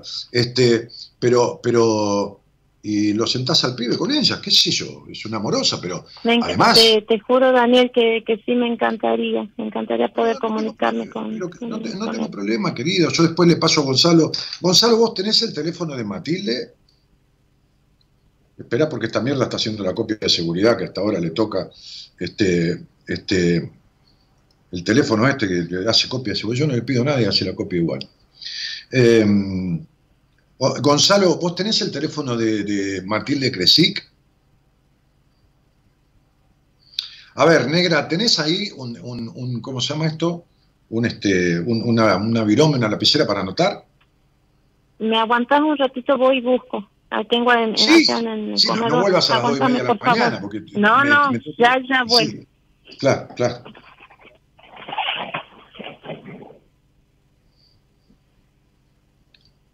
Ay, Dios santo. ¿Ustedes se dan cuenta cuando yo puteo contra ciertos terapeutas por qué lo hago? Cuando yo digo, che, no estoy hablando bien de mí, mal de los otros, para que ustedes me vengan a ver. No, un carajo, no. Estoy explicando para que no pierdan tiempo al pedo. Un pendejo de 12 años, digo pendejo con todo mi cariño, ¿no? Porque eh, que lo digo Ahí regresé. Ahí está. conversación de, de- de- de café. Uno dice, mirá este pendejo. Entonces, que tiene semejante quilombo, con algo que no es ningún quilombo, pues dice, no, no, ese no, para mí no es nada. Pero la puta madre que te parió. Mirá si ella va al médico porque le duele el hombro y el médico se da cuenta que es un dolor histérico y dice, no, vaya, para mí no es nada. A mí qué carajo me importa. Andate con tu dolor de hombro a, a- a chiflar cachirlas, qué sé yo.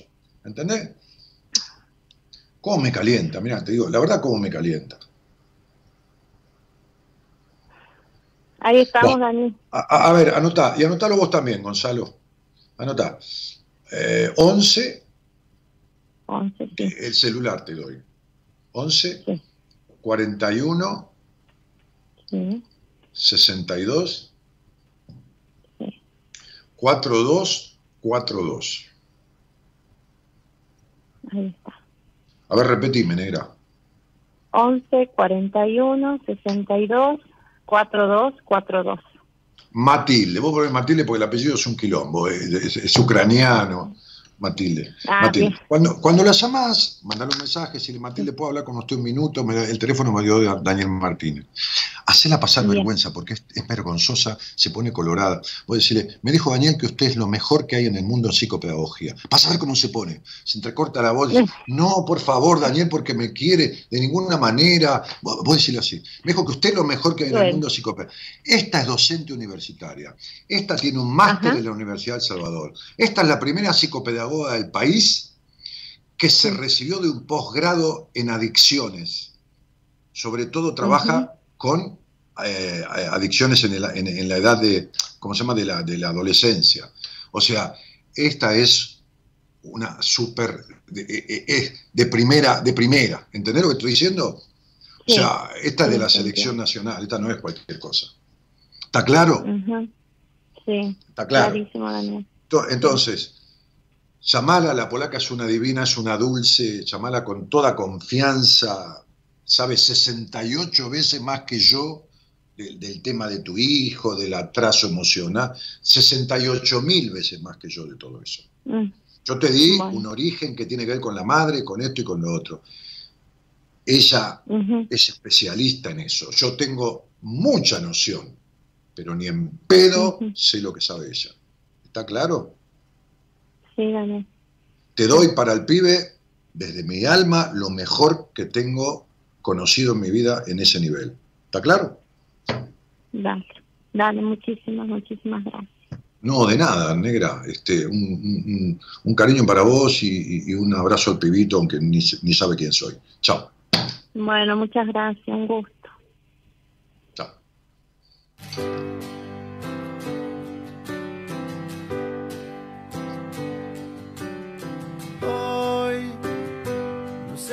Quién soy, sé que no estoy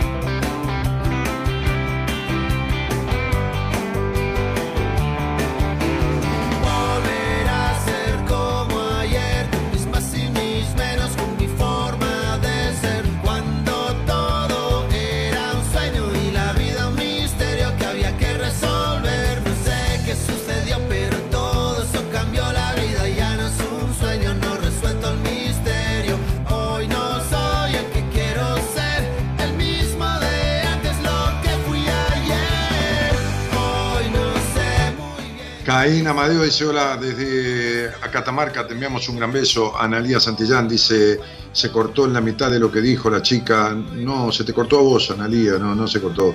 Lucía Escalante dice, toda mi vida, casi 74 años con miedo, miedo a hacer las cosas mal y la constante necesidad de aprobación, aún hoy. Lucía, vivís en una baldosa encerrada, prejuiciosa, culposa, culpógena por el disfrute, nunca resolviste nada, nunca hiciste terapia y nunca vas a poder resolverlo sola.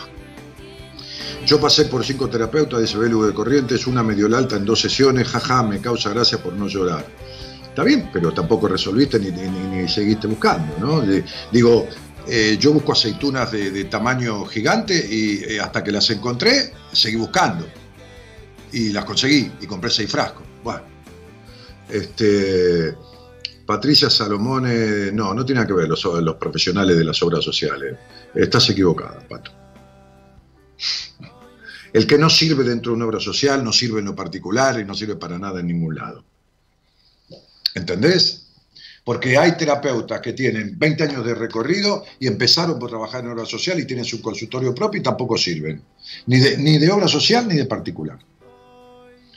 Luciana dice cancelar la, la copia de seguridad. Bueno, este, eh, que Elo Ruiz dice, conozco mucha gente que va a terapia hace años con los mismos psicólogos, flotando nomás. Sí, bueno, está bien, qué sé yo, cada uno como, como, como mejor se joda, ¿no? Este, Marta Salerno, tenemos, tener paciencia, somos varios en la dulce espera por la terapia con Dani. Eh, Marta Salerno dice, no sé para qué la publicidad si constantemente dice que no tiene tiempo por ahora. Mirá, Marta, estás equivocada, estás hablando al pedo. Vamos a empezar por acá. ¿eh? Entonces no hables al pedo si no sabes.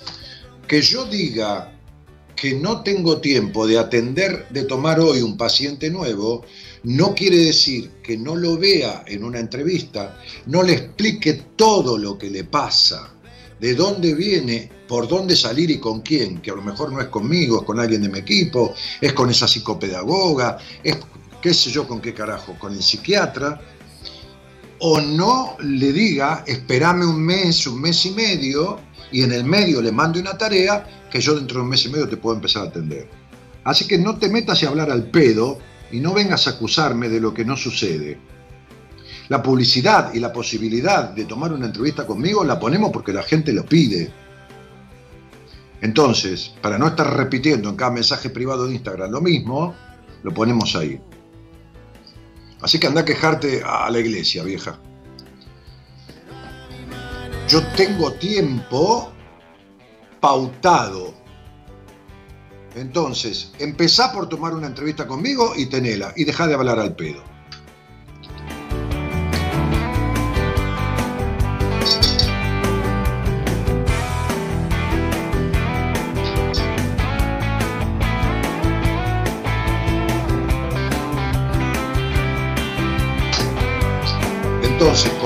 Todo en el mundo está demorado, imagínense que yo tendría que haber hecho tres seminarios desde que pensó esta, esta pandemia.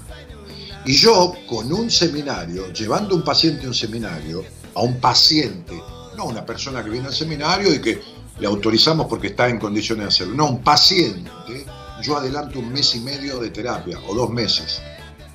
Entonces, como no pude hacer tres seminarios ya, tengo gente que está conmigo en terapia más tiempo del que hubiera estado. Con eso y todo, las últimas altas concretas que di sin derivación, sin derivación, por ejemplo, el lunes a la noche hablé con una señora que no entendía una mierda, que era, es la madre de una paciente mía, este, eh, a esa paciente yo le di una alta parcial porque la derivé con mi mujer para que haga un trabajo complementario al que yo empecé. Ahora, esta semana que pasó, di tres altas, o cuatro, no me acuerdo, en diez días vamos a poner, que no llegaron a los cuatro meses de terapia. Una de ellas es una profesional de la psicopedagogía, que la puedo traer el lunes al aire, que llevaba 15 años de terapia. Y le di un alta en menos de dos meses. Y la puedo traer al aire el lunes. No tengo ningún problema. ¿eh? Puedo traer al aire uno todos los días yo. Entonces, ¿qué sucede? Que se me estiran algunos tiempos de terapia de algunos pacientes porque yo hubiera necesitado, por ejemplo, esta psicopedagoga hizo el seminario. A algunos pacientes con el seminario yo les resumo en tres días y les los preparo para resolver en tres días lo que no han resuelto en terapia en toda su vida. Eso no lo puedo hacer, porque necesito vivir con ellos y con mi equipo consustanciado, abrazado, comiendo todos juntos, participando, emocionándonos en el mismo lugar durante tres días. ¿Cómo mierda lo hago? Con una epidemia y una pandemia. Entonces, ¿qué tengo que hacer? Lo que puedo, como siempre. Algunos pacientes están más tiempo de que debían estar. Algunos se hubieran ido a los dos meses y medio y se van a ir a los cuatro meses. Entonces tengo demorado las cuestiones. Por ejemplo, no hay entrevistas conmigo hasta julio. Bueno, pero si la querés tener, tomala para julio, porque si vas a decir, ah, bueno, entonces no, porque no hay lugar ahora, cuando te decidas en julio vas a tener que tomarla para septiembre. Listo. Deja de buscar pretextos para no hacer lo que decís que querés hacer. ¿Estamos de acuerdo? Dale.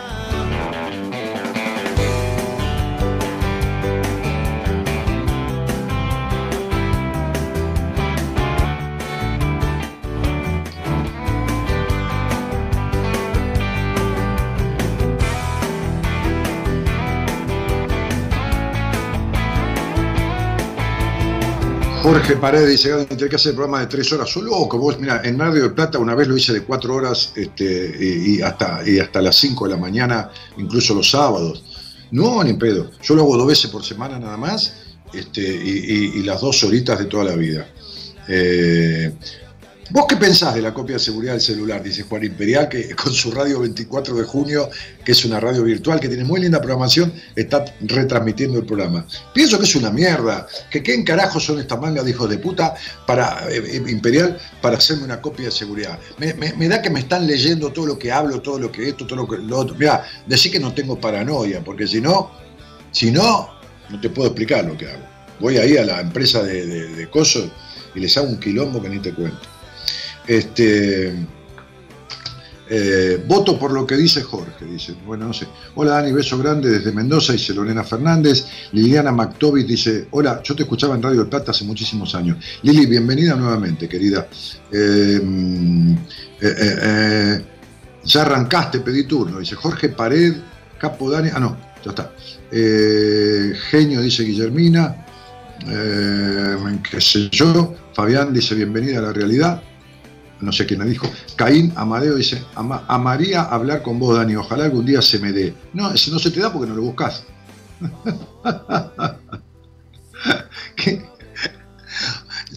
Ojalá algún día se me dé una planta de palta en el, en el coso de atrás y yo no compre más paltas y tenga 7000 paltas ahí, ¿eh? Sí, no, no la planté, la planta, pero ojalá se me dé. Ay, Dios santo. Ojalá se me dé. Paula Peláez dice, es un viaje de Ina, lo conoces y no lo dejas más. Dice, ah, porque es paciente mía. Flavia Contreras dice, la primera vez que lo escucho y me encantó. Mis respetos para usted. Flavia, no tanto respeto, hasta ahí nomás, ¿eh? No me respetes tanto. Bienvenida, querida, bienvenida.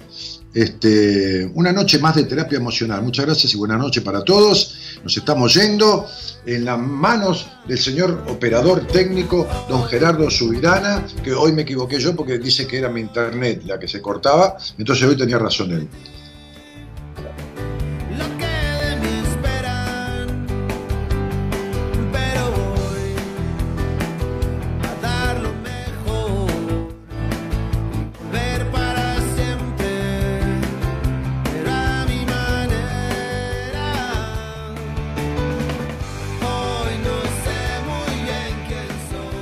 Hoy no sé muy bien quién soy. Y ve, soy el que puedo. Escúchame, hoy soy el que puedo, mañana seré el que pueda. Nunca puedo ser.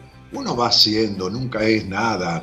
Eh, va siendo este, va siendo el otro. El tema es no ser siempre el mismo y siempre con lo mismo. Siempre con la necesidad de aprobación, siempre o siempre con la traición a uno mismo, o siempre con la desconfianza, o siempre siendo el padre del padre o el padre de la madre, o siempre viviendo el sufrimiento que los demás vivieron, o siempre la reputísima madre que lo recontra remil parió 14 millones de veces. Basta ya. Tienen una sola puta vida para vivir. Déjense de romperse las pelotas o los ovarios a sí mismos. Estoy hablando en griego antiguo. No sé si me podrán entender, porque es un léxico que yo he aprendido eh, en, el colegio Don Bosco con los sacerdotes. No solo aprendí latín porque yo era monaguillo, sino que también aprendí un griego antiguo. Entonces espero que comprendan este lenguaje, porque si no, en el próximo programa les voy a tener que traducir. ¿Ok? Bien, entonces está el señor Gonzalo Comito como productor del programa en otro lado, y yo estoy aquí en, mis, eh, en mi hogar, en el living, ¿eh? este, este, eh, desde, desde Skype, que me conecta acá el amigo Gerardo, operador técnico, que está en Microcentro, a la vuelta del obelisco, en los estudios centrales de la radio, para que ustedes me vean, lo lamento, tienen que ver esto, esta, esta caripela, este, y me escuchen, y yo los escuche y los lea a ustedes. Mañana, en este programa que se lleva 27 años, este, va a estar no sé quién. No, no sé quién. El productor me va a decir ahora quién va a estar, porque yo no tengo ni idea. Este, ahora me lo va a decir. eh, en arameo, dice Cristina Braga. Sí, ahora meo, ahora, ahora digo, dentro de un rato. No, no, en arameo, este, no. Eh, hago pis, no, no, no, no, esas cosas no. Vos, vos también, Cristina, sos tan mal hablada. Eh, ¿Quién va a estar? Dice Gerardo. No, no, no, no me dice nada eh, tu amigo Gonzalo. Debe estar hablando con quién, Gerardo. El productor. Porque, ah, ahora, ahora me lo dijo, se ve que colgó. Estaba con alguna señorita, hablando, enroscándose. Va a estar el licenciado en psicología de la Universidad de Buenos Aires, Enrique Audine. ¿Eh? Mañana va a estar. Eh, que él le va a hablar en castellano. ¿eh? Este, este, no, no habla en arameo, Enrique. No, no, no tiene mis, mis dotes arameístas, ni en griego antiguo, ni nada. Bueno, sí, este, dice, muy cierto, dice bien Díaz. Luciana, lo que dices, Dani es un vicio. Es un vicio rock and roll, Sama el tema, ponémelo un poquito, dale, sé bueno, que son dos, 22 y 9. Dale, dale. Es, de los, es de los ratones, ¿no? Dale, sé bueno, no seas mala persona. Ponelo, ponelo. Guacho, es un vicio. Chau, Dani, siempre un lujo, dice Cristina. ¿Quién un lujo? Dale, ponelo.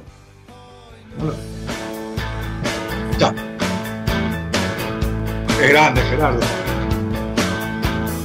Vamos a escuchar este